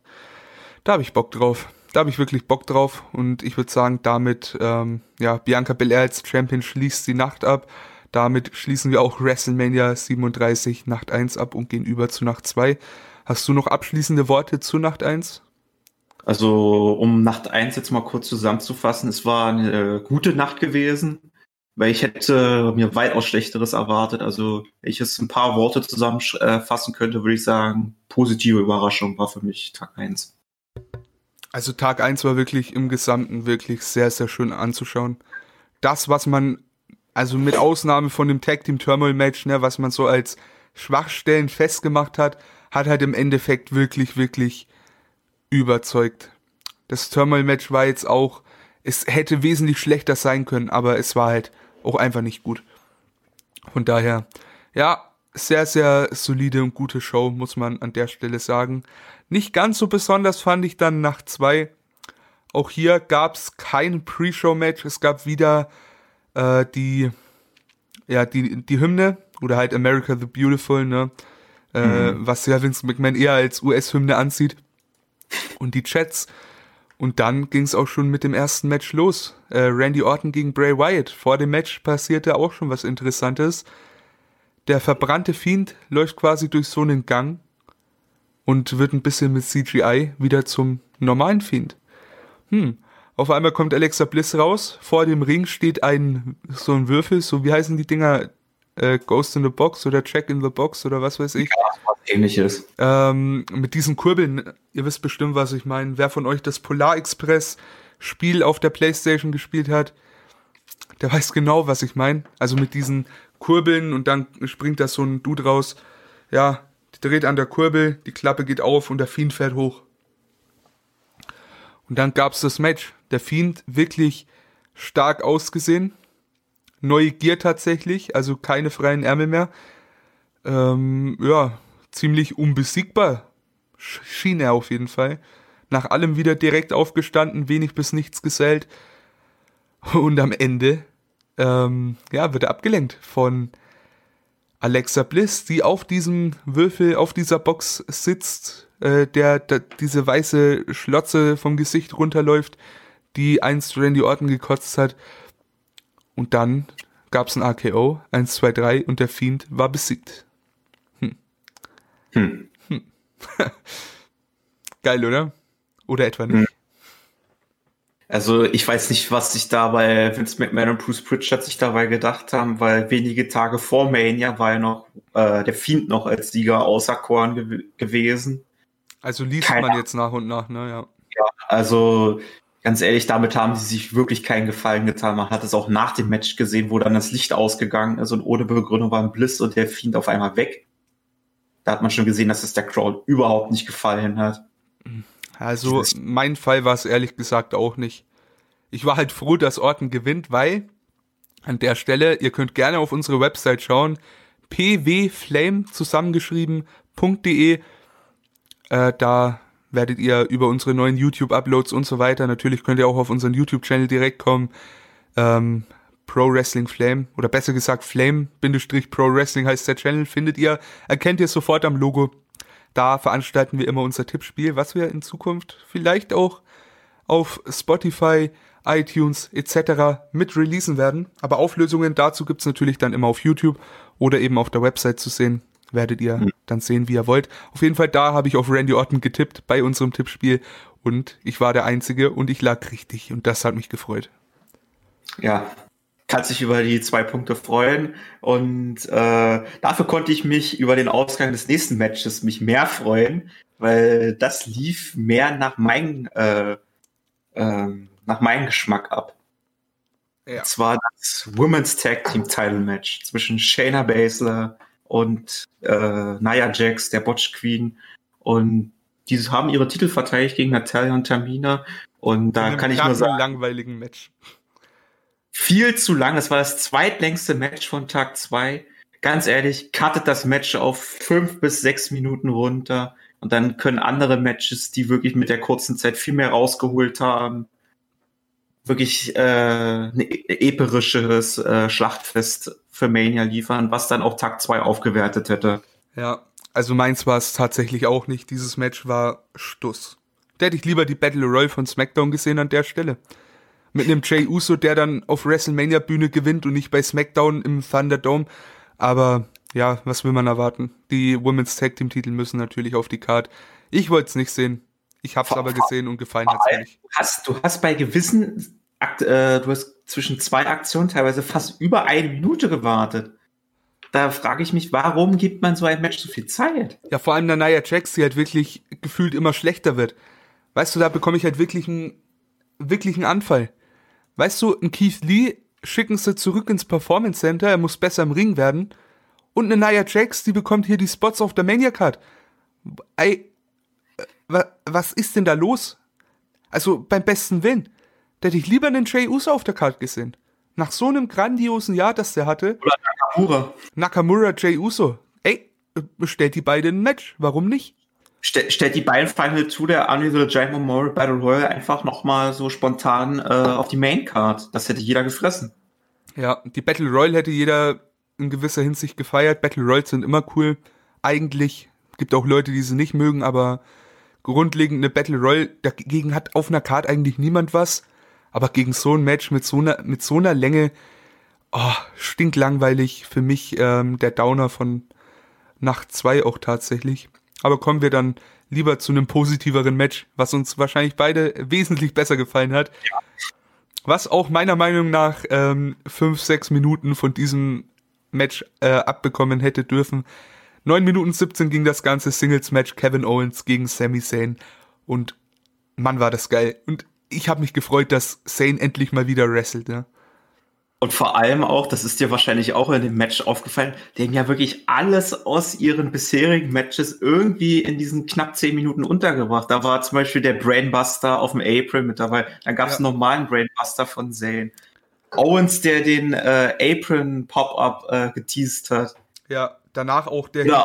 der Helluva-Kick, äh, bei dem Owens äh, Zane in die Arme fällt, war ein Flashback an ihr Match bei, äh, was war's, Battleground 2016? Battleground. Ja. Und, er, und er ist tatsächlich da nochmal noch mal zum zweiten Helluva-Kick nochmal gelaufen und diesmal hat ihn dann auch ins Superkick gekontert. Boah, das war, also das Match war richtig gut.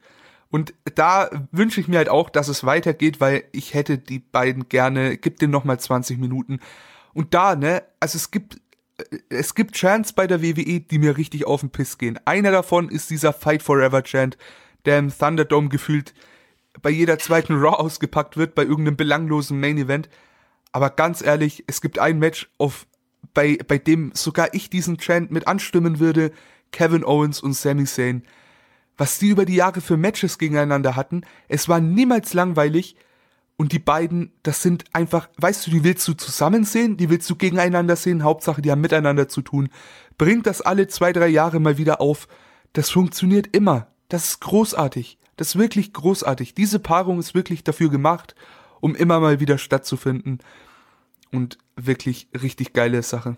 Am Ende äh, Owens gewinnt mit dem Stunner. Wirklich gutes Match, wir haben es erwähnt. Was danach passiert ist, war auch sehr, sehr witzig. Logan Paul und Sami Zayn haben sich ein bisschen gestritten, kann man so sagen. Ähm, oh. Zayn schubst dann tatsächlich äh, Logan Paul. Äh, Paul schubst Sami Zayn zu Boden. Kevin Owens rettet dann den Abend und verpasst Logan Paul einen Stunner. Und das war auch Aber geil. das haben die Fans erwartet, glaube ich. Und Logan Paul dachte sich, na komm, gib mir den Stunner, damit die Fans was zum Feiern haben. Ey, aber das war auch gut gesellt von Paul, ne? Also ich meine, ja, der hat ja also, auch keine Ring-Erfahrung, aber wirklich. Ich sag mal so, wie so zum Donald Trump, der auch schon einen Stunner von Austin gekriegt hat, hat der das wirklich äh, viel besser verkauft. Ja, aber man muss auch sagen, Donald Trump ist ein älterer Mann, ne? auch, damals, auch damals schon gewesen, war damals schon orange, eine schlechte Frise und ja, der Stunner war nicht so geil. Aber der hier dafür umso besser, hat mir sehr gut gefallen. Und ist halt auch einfach, das ist so der Owens, den ich sehen will. Ja, irgendwie hat ja Logan Paul schon eine Face-Rolle gehabt in der Hinsicht. Er war jetzt nicht so heelisch ähm, dran, war halt schon irgendwie mehr hinterfragen da in der ganzen Saints-Story, ne? Aber Oder auch, dass auch nicht viel mit ihm zu tun haben wollte, bei der letzten Smackdown zum Beispiel hat er ihm einfach mal auf sein Gym ausgesperrt. Ja, Mann. ja, ähm, aber wie gesagt, über Logan Paul haben wir auch in der letzten Ausgabe gesprochen. Auch hier wieder kleiner Verweis auf die erste Ausgabe von Flame Weekly, könnt ihr gerne reinhören.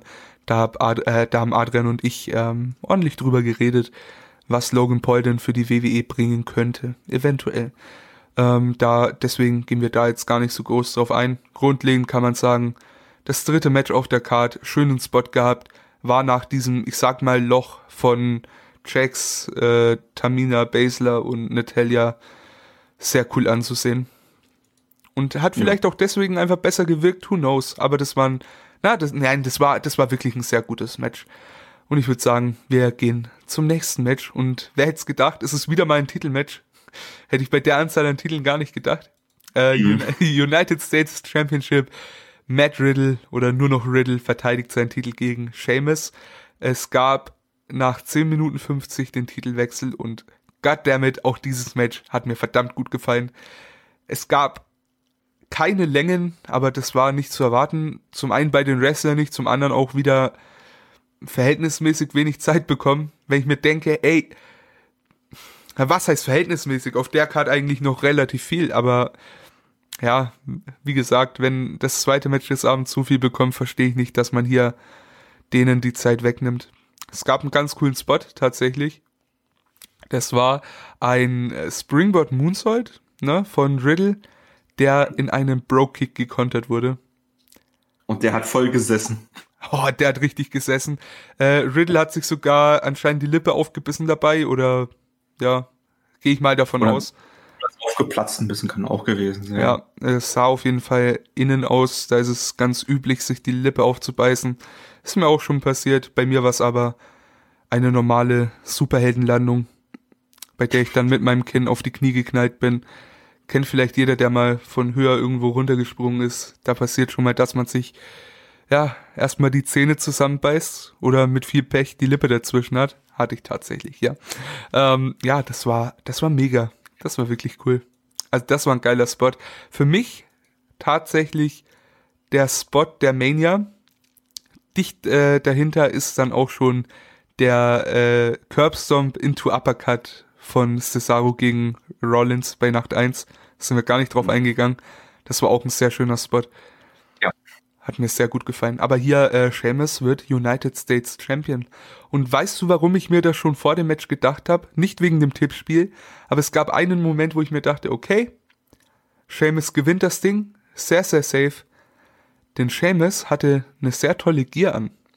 Das war ein Flashback zu seiner alten Gear, als er damals 2012, 10, äh, 11, 12. 2014 war er US Champion. Ja, da hat er auch diese Gear getragen, ne? Ja. Die schöne rote. Gefällt mir. Am Ende, ja, wie gesagt, ähm, coole Sache. Seamus Champion. War mega, oder?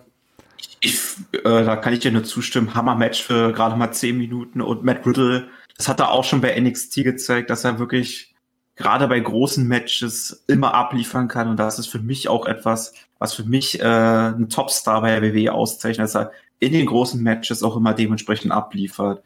Und auch Seamus, das habe ich auch schon in der, im Mania-Tippspiel gesagt, für mich zurzeit der beste Seamus aller Zeiten, was sein In-Ring-Work angeht. Eigentlich Seine Matches. Einfach, einfach alles. Einfach alles ja. an Seamus ist gerade der beste Seamus, den wir je hatten. Der Typ ist körperlich auf dem absoluten Hoch, wirklich gut dabei. Der seine Promos, wenn er denn mal welche hält, sind mega und in Ring hat er wirklich in letzter Zeit wirklich nur abgeliefert. Also eigentlich seit seinem Comeback, ne, nach der The Bar Zeit, als er dann ja verletzt rausgeschrieben wurde und er dann wirklich als Celtic Warrior mit der ikonischen Seamus Friese zurückkam. Von da an hat er halt wirklich wirklich eine gute Streak an wirklich guten Matches hingelegt. Klammern halt wir mal das äh, peinliche Ding mit Jeff Hardy mal aus. Klammern mal aus. Aber ja. grundlegend äh, wirklich coole Sache. Wirklich, wirklich coole Sache und hat sich diesen Push auch mehr als nur verdient. Weil ja. ähm, es ist Seamus, wir lieben Seamus. Ist ein sehr, sehr, bei vielen noch wirklich unterbewerteter Worker, ne? Aber für mich zurzeit, äh, neben gewissen anderen Frauen, dazu zählt eine Bianca Belair und auch die Frau, über die wir später noch äh, sprechen werden, für mich Seamus einer der MVPs des Jahres 2021 bisher. Ja, also Seamus hatte echt coole Momente. Coole Momente und coole Matches. Wer auch coole Momente und coole Matches hatte, war Big E zuletzt. Der war ja IC Champion, als er zu Mania gefahren ist. Äh, hatte ein oder hat ein Fädenprogramm mit Apollo Crews um den Intercontinental Championship Titel. Es gab das Match, den Nigerian Drum Fight keiner wusste, was es ist. Wir wurden aufgeklärt, ein Nigerian Drum Fight ist quasi ein No-Holds-Barred-Match mit Trommeln um den Ring, die nicht benutzt werden. Und das war für mich auch so ein kleiner, ein kleiner, kleiner Downer. Das Match ging 6 Minuten 50 und kurz äh, vor Ende schien Big E wirklich zu gewinnen, was ich ursprünglich gar nicht erwartet habe. Und dann kam Dabakato oder wie hieß der, Babatunde oder welchen Namen ja, der auch immer hat. Wahrscheinlich einen anderen Namen ja, bekommen, der General, hat ja General Assis oder sowas. Oder Commander ja, oder so, ja. Ach, ey. Auf jeden Fall kam, kam der ran, halb Pole, halb Nigerianer, hilft dem nigerianischen Prinz Apollo Crews den Titel zu gewinnen. An sich ein guter Turn, also ein ganz guter Twist so an, an der Stelle ich sehe da wirklich Potenzial drin. Auch wenn King of the Ring kommt, muss, finde ich, Apollo Crews das Ding gewinnen. Dann wird er vom nigerianischen Prinzen zum nigerianischen König. Das wäre eigentlich eine selbstgeschriebene äh, Story. Würde ich gern sehen. Apollo Crews an sich gefällt mir gut. Das Match an sich war nicht meins. War auch nicht meins das Match, aber was storytechnisch angeht, war Apollo Crews für mich auch der richtige Sieger. Und wenn wir mal auf die großartige Big E-Promo von Talking Smack zurückgucken, wo ihm Paul Heyman mal provokant gefragt hat, eigentlich hast du das Potenzial gehabt, dieses Jahr schon gegen Roman Reigns im Main Event von WrestleMania zu stehen. Und Big E antwortet einfach lässig darauf, ich weiß, dass ich es nicht kann, aber das spornt mich umso mehr an, nächstes Jahr im Main Event von WrestleMania das, zu stehen. Äh, das werden wir auch mit Sicherheit sehen. Also ja, und gerade diese Niederlage, das ist, glaube ich, etwas, was, glaube ich, Big E noch mehr antreiben wird, glaube ich. Ja, ich bin echt mal gespannt, wo das hingeht. Also ich sehe äh, Big E nach wie vor als großen Kandidaten für den nächsten Rumble-Sieger. Also ich, da. Ich habe ja mit äh, den lieben Kollegen Paraflo, kennen wahrscheinlich sehr viele, die Wer das auf Spotify. ist ein, ist ein deutschlandweit bekannter WWE-Fanboy, um jetzt mal die Hater-Variante auszupacken. Und der hat auch schon gesagt, Big E, das ist für ihn eigentlich schon ein fertiger Topstar, wenn man sich allein sein Entrance angeguckt hat. Ja, der, der, der Typ ist großartig. Der ist wirklich großartig. Ähm, also generell, New Day kann man von halten, was man will, ne? Aber das war ein erfolgreiches Stable in der Hinsicht und hat halt auch wirklich drei unnormal gute Wrestler. Obwohl mir da Nick Xavier Woods halt oft sehr untergeht, ne? Aber Big E, mhm. das ist eigentlich, das ist auch so ein gemalter WWE-Dude, ne? Das Ding ist, werde jetzt noch zwei Köpfe größer, wäre vielleicht noch mehr gemalt, aber grundlegend.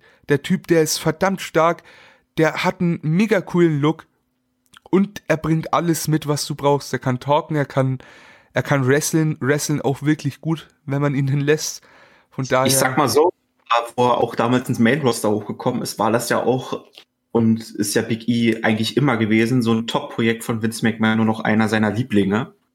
Aber das Problem war damals gewesen, bevor Big E zu Day gekommen ist und er schon seine ersten Singles-Pushes gekriegt hat, mit den IC-Title unter anderem.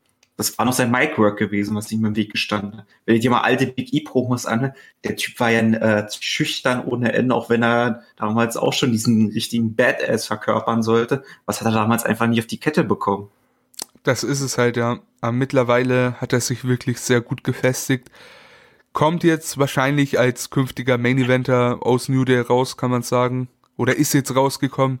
Hat einen, coolen IC Title Run gehabt, wird sich den Titel auch, ich denke, nicht mehr zurückholen.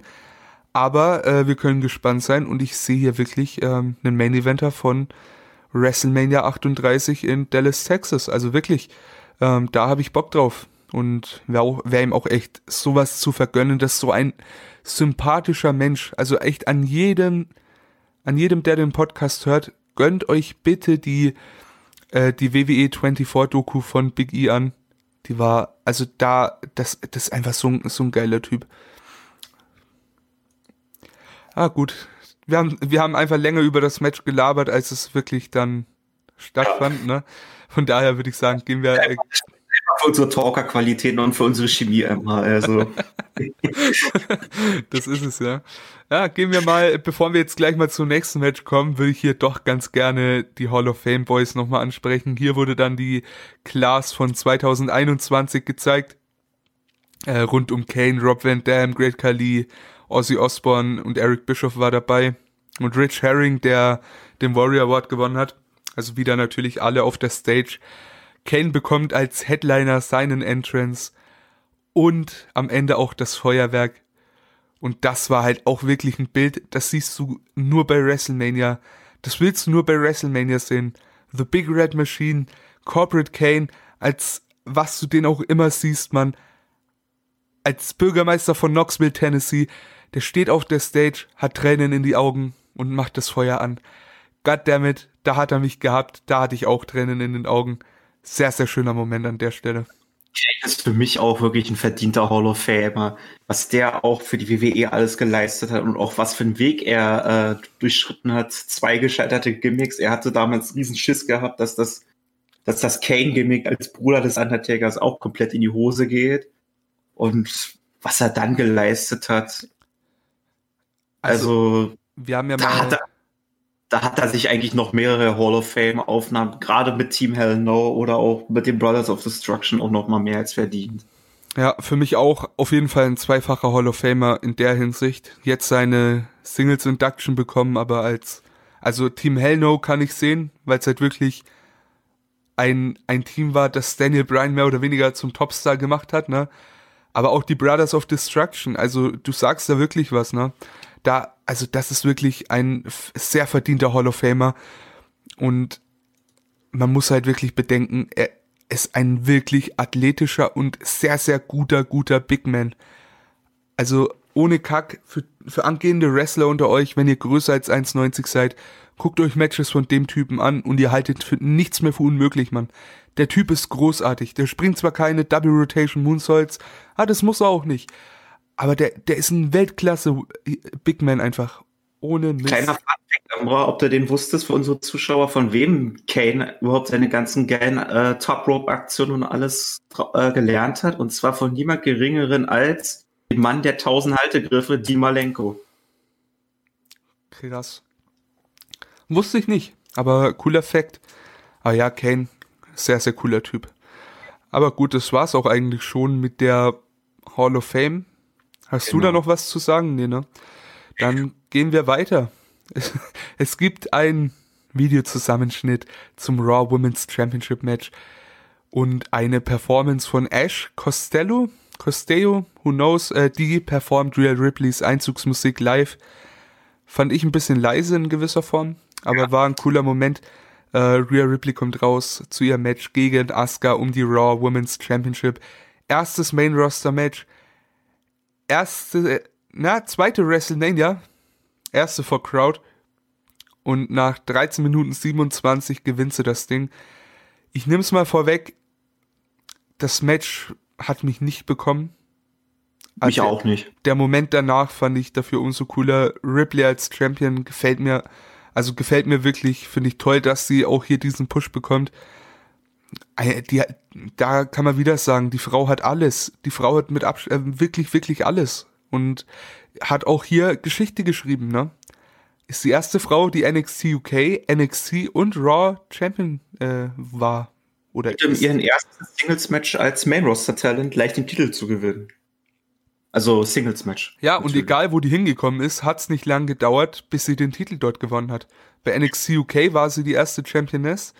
Bei NXT kam sie an, direkt in ein Programm mit Baszler um den Titel, bei erster Gelegenheit. Baszler gepinnt im Wargames, Baszler den Titel abgenommen. Und jetzt bei Raw das erste Match äh, im Main Roster, also das erste Singles-Match im Main Roster und die gewinnt den Titel. Absolute Weltklasse. Also auch hier ja. äh, in der Frauendivision darf man sich echt nicht beschweren, dass da keine Stars aufgebaut werden, ne? Mit also ich würde würd auch sagen, dass äh, Star Leute wie Rhea Ripley und auch Bianca Belair, glaube ich, jetzt schon die neue Generation, was das WWE Women's Wrestling angeht, jetzt langsam einleiten, weil eine Charlotte Flair, eine Becky Lynch, Sasha Banks oder auch Bailey, die werden ja auch nicht mehr jünger.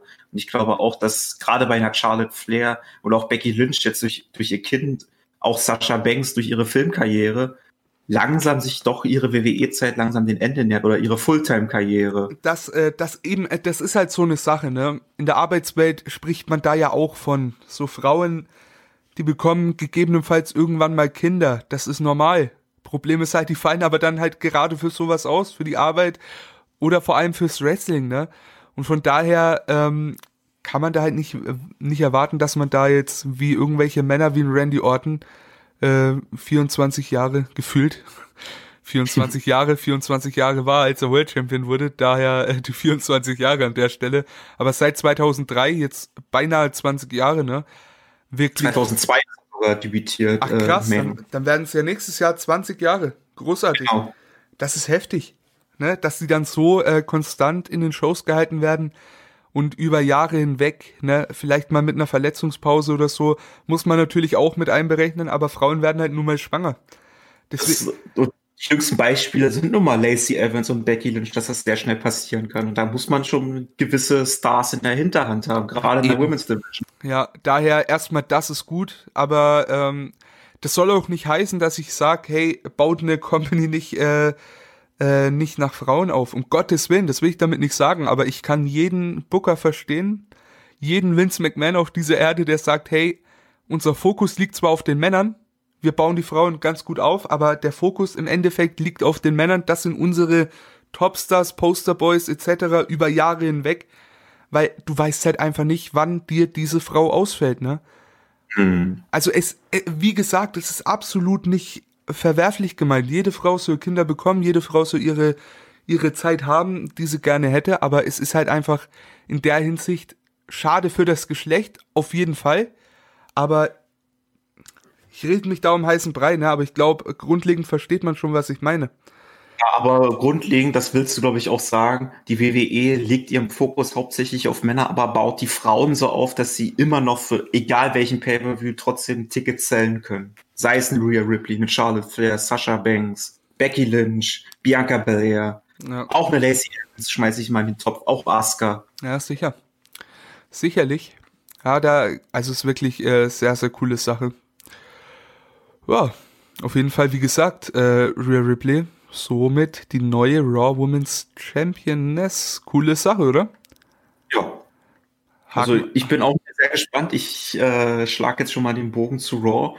Ich bin mal sehr gespannt, was jetzt äh, die Story mit Charlotte Flair, die ja bei Raw After Mania zurückgekehrt ist, ob man da vielleicht schon bei WrestleMania Backlash, ein grauenhafter Name, wie ich übrigens finde, ja. äh, ob wir da noch das WrestleMania Rematch sehen und sich da dann auch der Kreis schließen wird bezüglich Ripley und Flair. Ja, ich bin ja echt mal gespannt. Wäre echt cool, weil, ja, den Moment haben die ja letztes Jahr nicht bekommen. Mhm. Vielleicht sind wir ja dieses Jahr ein SummerSlam vor Fans, who knows?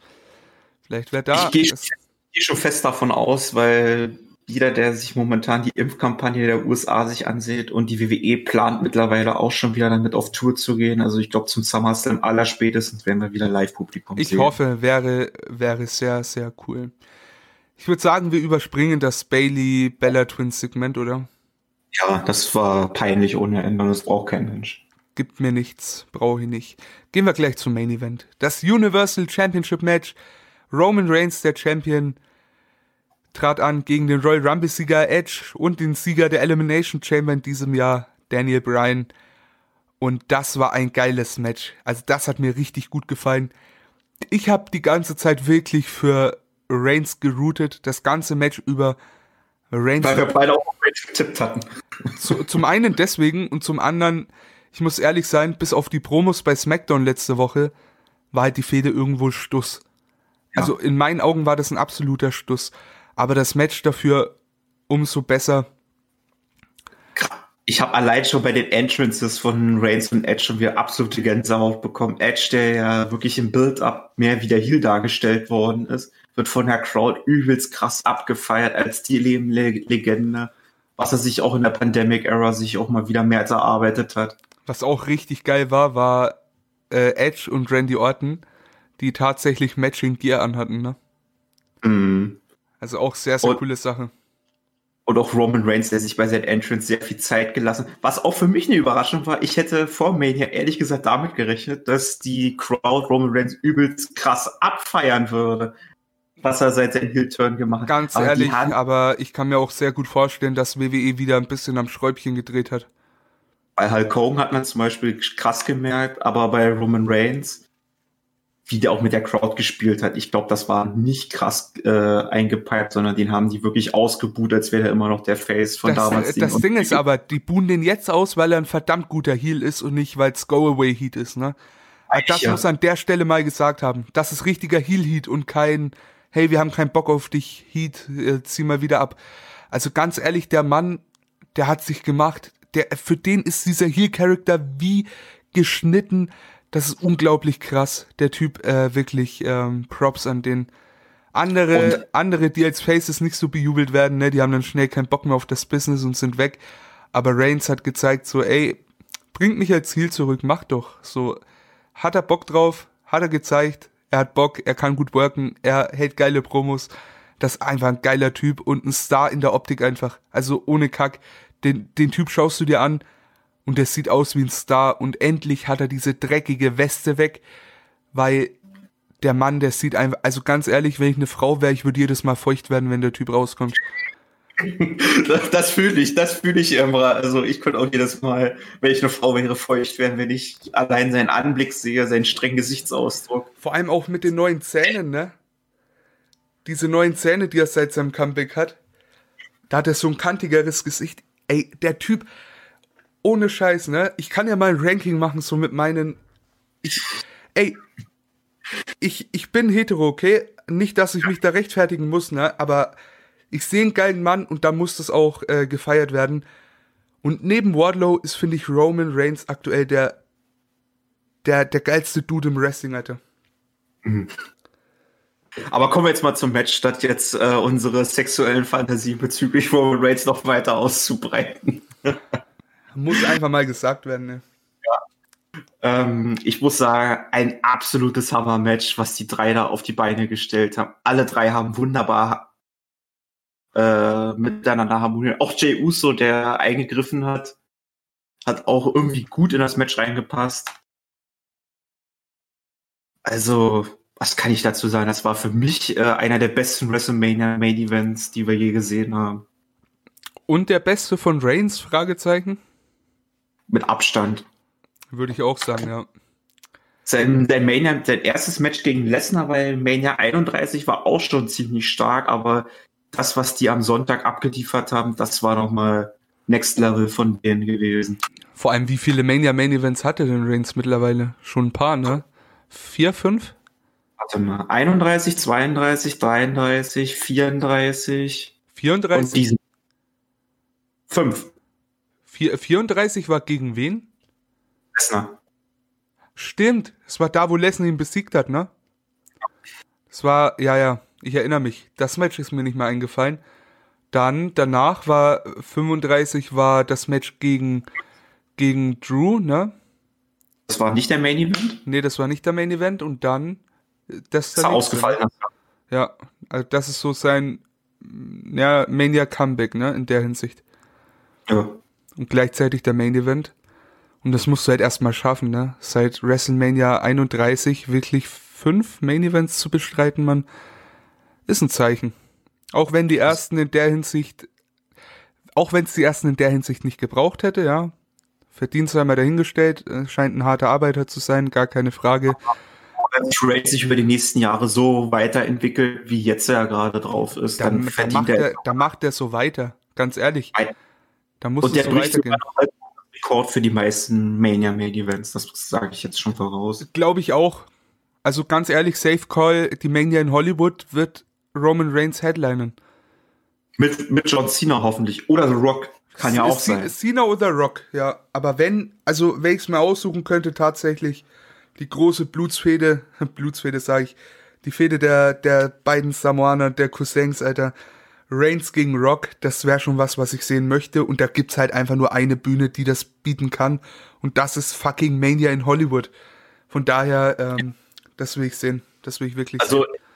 Ich sag mal so, Rock gegen Reigns wäre auch geil, aber wenn wir stattdessen Reigns gegen Cena kriegen würden, weil The Rock hat ja auch einen ziemlich vollen Terminplan, glaube ich, noch voller als den von Cena. Ah, das ist ja gut. Die haben ja, also ganz ehrlich, die haben ja ähm, die eigentlich die Hollywood Mania dieses Jahr angedacht gehabt. Jetzt ist das ähm, nicht direkt nächstes Jahr, sprich, vielleicht hat man das gemacht, weil The Rock nicht frei ist für nächstes Jahr. Demnach hat man es vielleicht schon einfach auf das Jahr danach. Nee, warte. Jetzt kommt erst Dallas, danach kommt, danach kommt Hollywood, ne? Direkt. Ja, demnach, ähm, ja, vielleicht hat man es einfach gemacht, dass man schon vorzeitig mit ihm planen kann. Dass man ihm vorzeitig wirklich eine Summe bieten kann, um zu sagen, hey, 2023 äh, hältst du dir frei und dann bekommst du dein großes Match gegen Reigns, bevor es dann mit deiner Karriere auch vorbei ist, ne?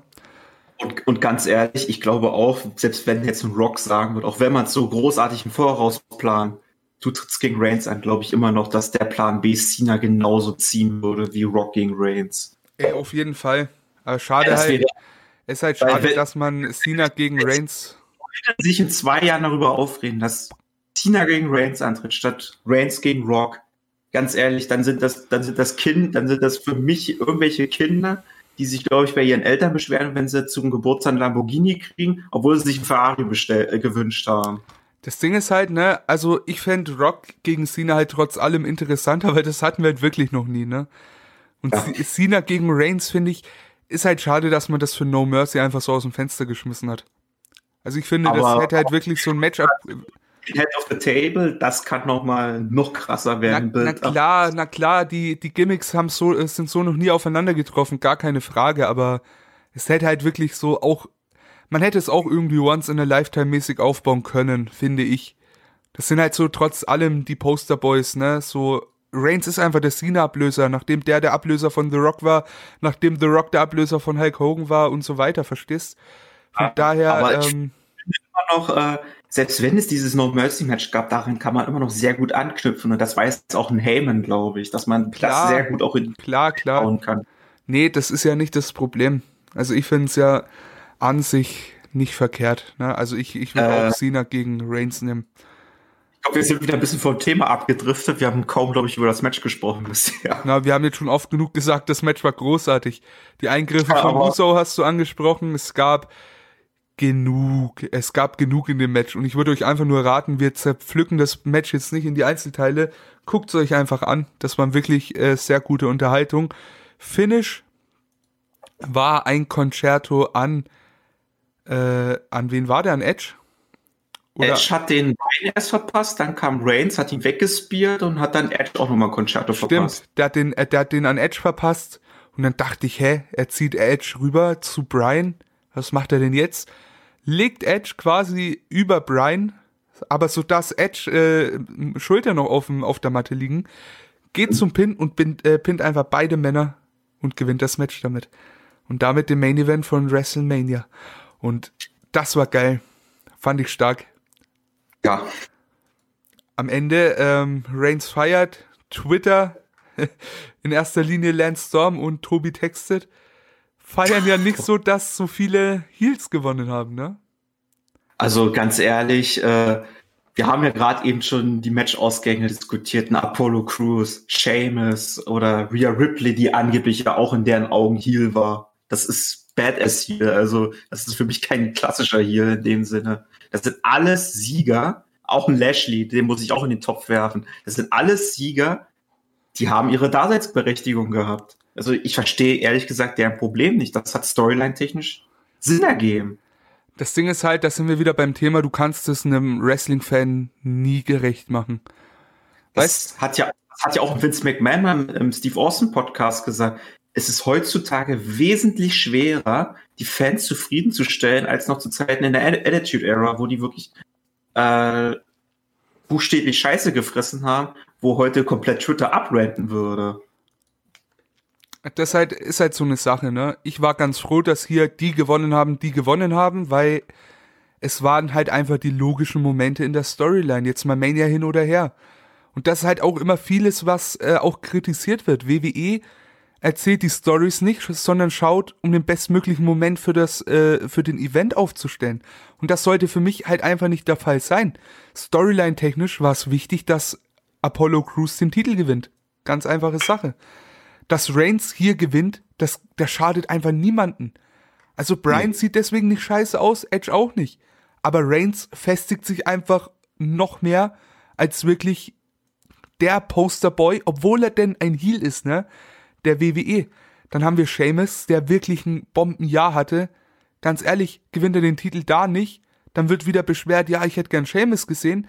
Ja, Arschlecken, jetzt beschwert ihr euch auch. Also ich verstehe das Problem in der Hinsicht nicht.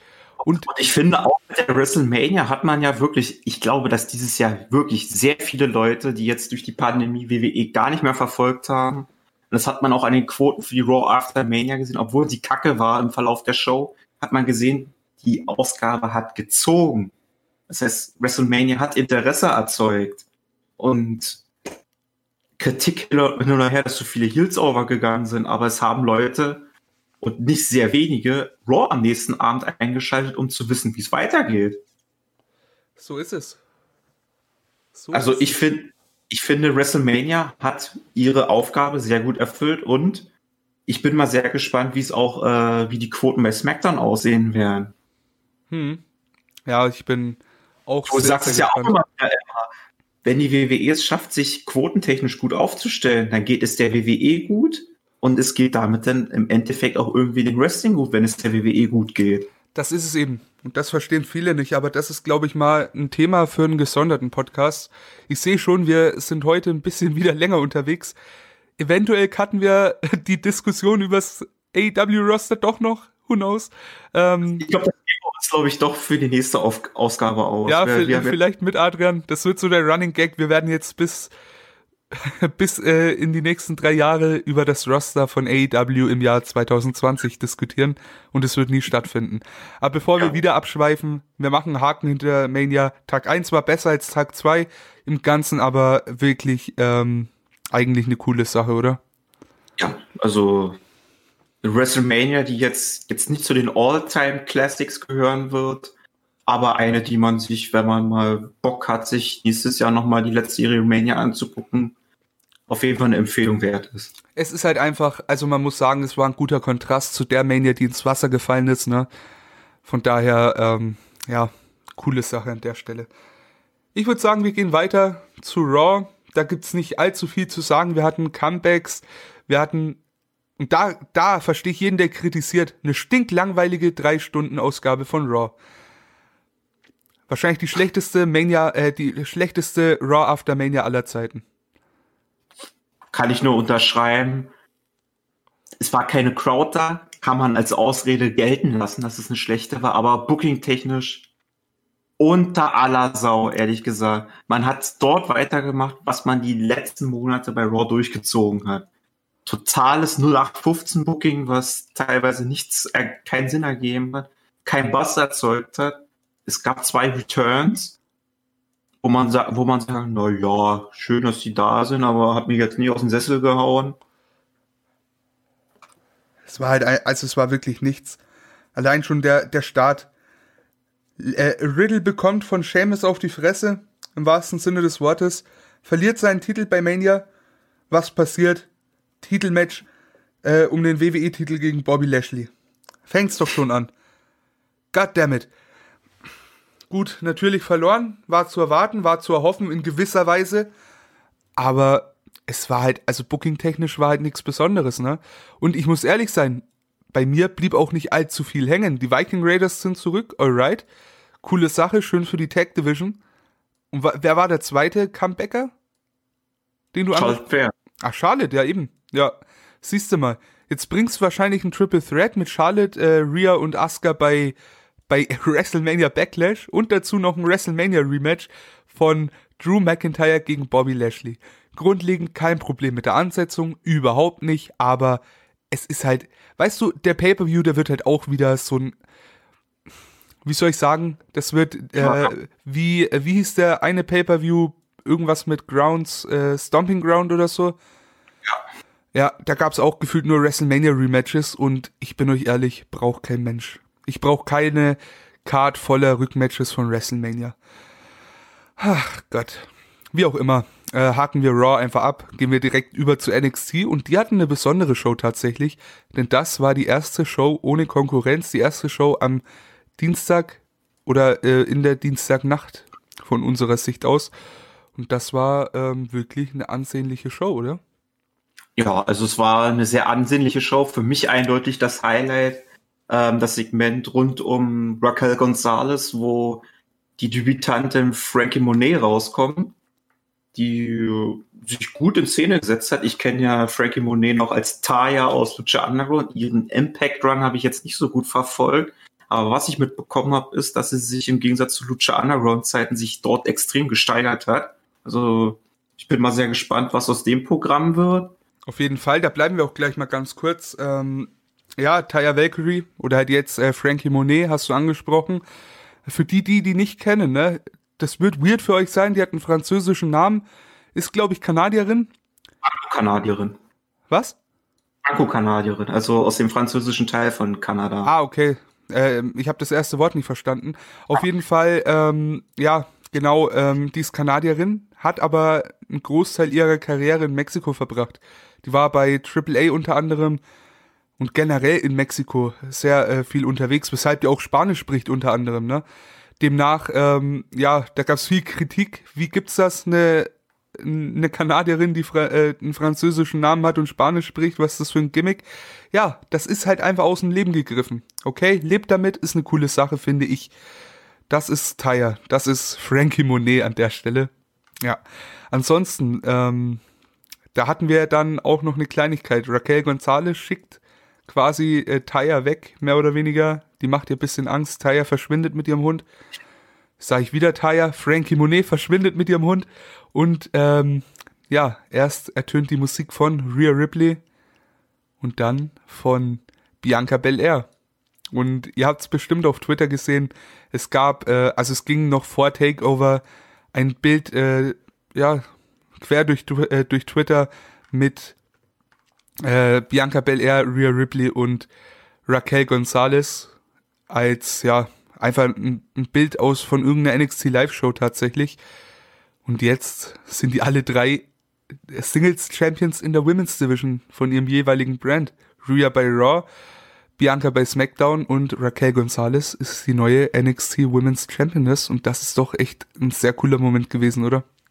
Ja, also was ich auch nochmal positiv hervorheben will, war auch die Promo, bevor äh, Frankie Monet rausgekommen ist äh, von Raquel Gonzalez. Das war eine sehr emotionale Promo, wo sie nochmal ihren Werdegang bei NXT nochmal gut beleuchtet hat. Und was ich auch nicht gewusst habe, ist, sie sollte ja ursprünglich bei der allerersten NXT-Ausgabe auf dem USA Network ihr Debüt feiern. Was sich dann bis Takeover Portland sich dann hinausgezögert hat. Raquel Gonzalez meinst du? Ja. Ja, das äh, ist sehr interessanter Ansatz, ne? Also wirklich cool. Also wie gesagt, also, äh, das war. Also mit so einer Promo hat sie sich jetzt auch mehr in Richtung Face etabliert und ich weiß nicht, wie du das finden würdest, aber ich würde mir eventuell wünschen, dass es vielleicht in Zukunft einen Turn von Dakota ja. Kai gegen ihr geben könnte. Habe ich mir auch schon gedacht, ja. Habe ich mir ehrlich auch schon gedacht. Ähm, das wäre auf jeden Fall ein Programm, was, was man irgendwann bringen kann. Bin ich echt mal gespannt. Aber wie gesagt, abschließend zu dem Segment war eine coole Sache. Ihr merkt, wir gehen das Ganze nicht chronologisch durch. Wir haben auch nicht mehr ganz so viel Zeit, bin ich auch ganz ehrlich. Wir haben euch schon fast zwei Stunden jetzt auf die Folter gespannt. Ja, ähm, wir, wir, wir gehen jetzt einfach, also ich sag mal so, Dynamite gehen wir auch noch mal kurz die Key Moments durch, hier auch. Ähm, ja, bei äh, es gab noch ein NXT Tag Team Championship Match, wie eben äh, vorhin schon erwähnt, Drake Maverick und Killian Dane, die sich den Number One Contender Spot in der Kickoff Show von äh, NXT Takeover Stand and Deliver gesichert haben. Die hatten dann ihr Match gegen MSK, was MSK wenig überraschend gewinnen konnte, somit erste Titelverteidigung von denen. Äh, während MSK den Sieg feiert, wird Killian Dane von Marcel Bartel, Marcel Bartel zu Deutsch, ja, und Fabian Eichner, mein Bro, äh, und natürlich Alexander Wolf, der jetzt hier die Leaderrolle einnimmt, scheinbar, wenn Walter nicht da ist, äh, abgefertigt tatsächlich. Und da, ja. ähm, ja, das ist wahrscheinlich so das nächste Programm irgendwie. Also die holen sich ja gefühlt auch jeden, mit denen die mal zu tun hatten, ne? Hier, ähm, Wolf hat so ein bisschen Probleme mit Dane, ne? Nach der Sanity-Zeit wurde er auch schon mal aufgegriffen. Walter zuletzt, also noch vor, bevor das Match äh, mit Jumper überhaupt auf die Card kam, war ja auch da Thatcher mit in der, ja, in, ähm, ne, auf Thatcher die Zielscheibe mhm. gerichtet. Bin ich auch mal gespannt, wo das hinläuft. Sehe ich auch in Zukunft einen Turn tatsächlich. Vielleicht zu Imperium. Who knows? Wäre cool, oder? Dann wäre Ringkampf, glaube ich, äh, endgültig vereint, glaube ich. Ja, und Mac chillt bei Spotfight. Grüße gehen zu Damek dessen Titel ich bei der WXW mal auf den Schultern hielt, ja. Mhm. Wer mich auf Facebook hat, der weiß das, ja. Da, das ist immer noch mein Profilbild, weil das habe ich seit Jahren nicht mehr geändert. Nee, aber wäre schon, wäre schon echt cool. Und auch äh, Fabian Eichner zu sehen, ah, kenne ich ja noch von NEW-Zeiten, den Mann, sehr, sehr cooler Typ. Und äh, ja, hat, hat tatsächlich in derselben Wrestling-Schule trainiert, wo ich tatsächlich aktuell bin. Von daher ja, äh, früher oder später mal NXT Tag Team Champion würde ich schon mitnehmen. Ah, gut, ansonsten, äh, wir haben noch gesehen, es wird ein Match aufgebaut zwischen Jessica Mea und Mercedes Martinez. Nächste Woche sehen wir Kyle O'Reilly, der zurückkommt. Ach Quatsch, das ist gar nicht nächste Woche, das, das, das kam sogar diese Woche. Okay, ging aber auch nur eine Minute 52. Ähm, also Mercedes Martinez, die Jessica Mea besiegt hat. Demnach nothing special. Ähm, hatte natürlich einen Grund, warum ich das denn ja vergessen hatte. Und dann gab es ein NXT Cruiserweight Championship Match. Es gab eine Open Challenge von Santos Escobar, die Kushida angenommen hat und der dann auch überraschend nach fast zwölf Minuten gegen Santos Escobar via Einroller gewinnen konnte. Somit ist Kushida, und ich sag's gern nochmal, einer der besten Junior Heavyweights aller Zeiten. NXT Cruiserweight Champion und ich habe mich gefreut wie ein kleines Kind, bin ich ehrlich. Und Emra, kleine Randnotiz noch, Kushida hat nicht mehr seine Jeans an, sondern jetzt wieder seine normalen Trunks. Ja, die wollte ich nicht sehen. Ich will lieber die, die schönen weißen. Ja, aber besser als die Jeanshose immer noch. Das auf jeden Fall besser als die Jeans. Das auf jeden Fall. Nee, aber echt coole Sache. Also habe ich auch gesehen, wurde kritisiert. Jetzt wird Escobar äh, ne, Undisputed Champion und verliert den Titel dann gleich in der nächsten NXT sehe ich den Punkt, aber als großer Kushida-Fan ähm, kann ich da Aber sorry, äh, Escobar war mit Titelvereinigung eingeschlossen jetzt auch fast ein Jahr Champion gewesen. Also und die Story ist auch irgendwo auserzählt, ne? Also hm. einerseits, also ich kann und verstehen. Ich und ich habe es auch zu unserer Takeover Stand and Deliver Prediction auch schon gesagt. Escobar ist für mich auch jemand, den man auch sehr gut in die Heavyweights stellen kann, genauso wie Kushida. Hm.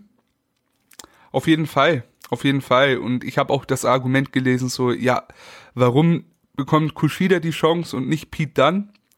Zum einen, es war eine Open Challenge und zum anderen bin ich mir sicher, dass Pete Dunn für wesentlich mehr bestimmt ist. Also ich habe auch nachgeguckt, gewichtstechnisch äh, ist Pete Dunn auch nicht mal ein richtiger Cruiserweight. Nicht mehr dann. Er war auf jeden Fall Cruiserweight. Auf jeden Fall wiegt er laut aktuellen Angaben, die ich recherchiert habe, 100 Kilo und das sind ungefähr, lass mich mal kurz überschlagen, wie viel Pfund das ungefähr wären. Ich glaube so über 220 Pfund und davon muss er nochmal ordentlich abspecken. Hä, der, der wiegt doch keine, der wiegt doch bestimmt keine 100 Kilo. Der ist doch übel also, shredded. Also es kann schon sein, dass er jetzt mittlerweile drüber liegt, aber das hätte ich jetzt nicht geschätzt. Aber ja, wäre natürlich ein Argument mehr dafür, dass er nicht diesen Spot bekommen hätte sollen. Hat er natürlich auch nicht. Ähm, von daher, ja, wie auch immer, ob er denn jetzt in der Gewichtsklasse ist oder nicht, sei mal dahingestellt. Ähm, ich sag mal so, ein Pete Dunn wäre eher was für den Main-Title oder halt eventuell für den North American-Titel, wenn dann irgendwann mal ein Face ähm, dran ist. Oder er selber wieder turnt, who knows. Mhm. Ansonsten, was haben wir noch mitbekommen bei NXT? Äh, Saray, wie wird die ausgesprochen? Äh, die, das ja. japanische Saini von NXT wird nächste Woche ihr Debüt feiern. Auch ähm, scheinbar, also man, man baut die gerade in den Video-Packages damit auf, so hey, es hat bei Kairi Sane funktioniert, es hat bei Asuka funktioniert, es hat bei Io Shirai funktioniert, die japanischen ja. Frauen sind talentiert, sie könnte denselben Weg einschlagen wie die. Bin ich gespannt, wird als großer Deal verkauft und kommt nächste Woche zu NXT. Dazu hatten wir noch Isaiah Swerve Scott, der gegen Leon Ruff in einem Grudge-Match gewinnen konnte. 7 Minuten 31, ganz, in, äh, ganz, ganz cooles Match, finde ich. Und ansonsten komme ich eigentlich fast schon zu meinem Highlight der Show. Etwa das neue Paar Index? Nein. Nein, nein, nein. Okay. Roderick Strong äh, läuft backstage mit seiner Frau Marina Shafir ins Büro von William Regal und übergibt den einen Umschlag er ist fertig. Roderick Strong kündigt bei NXT.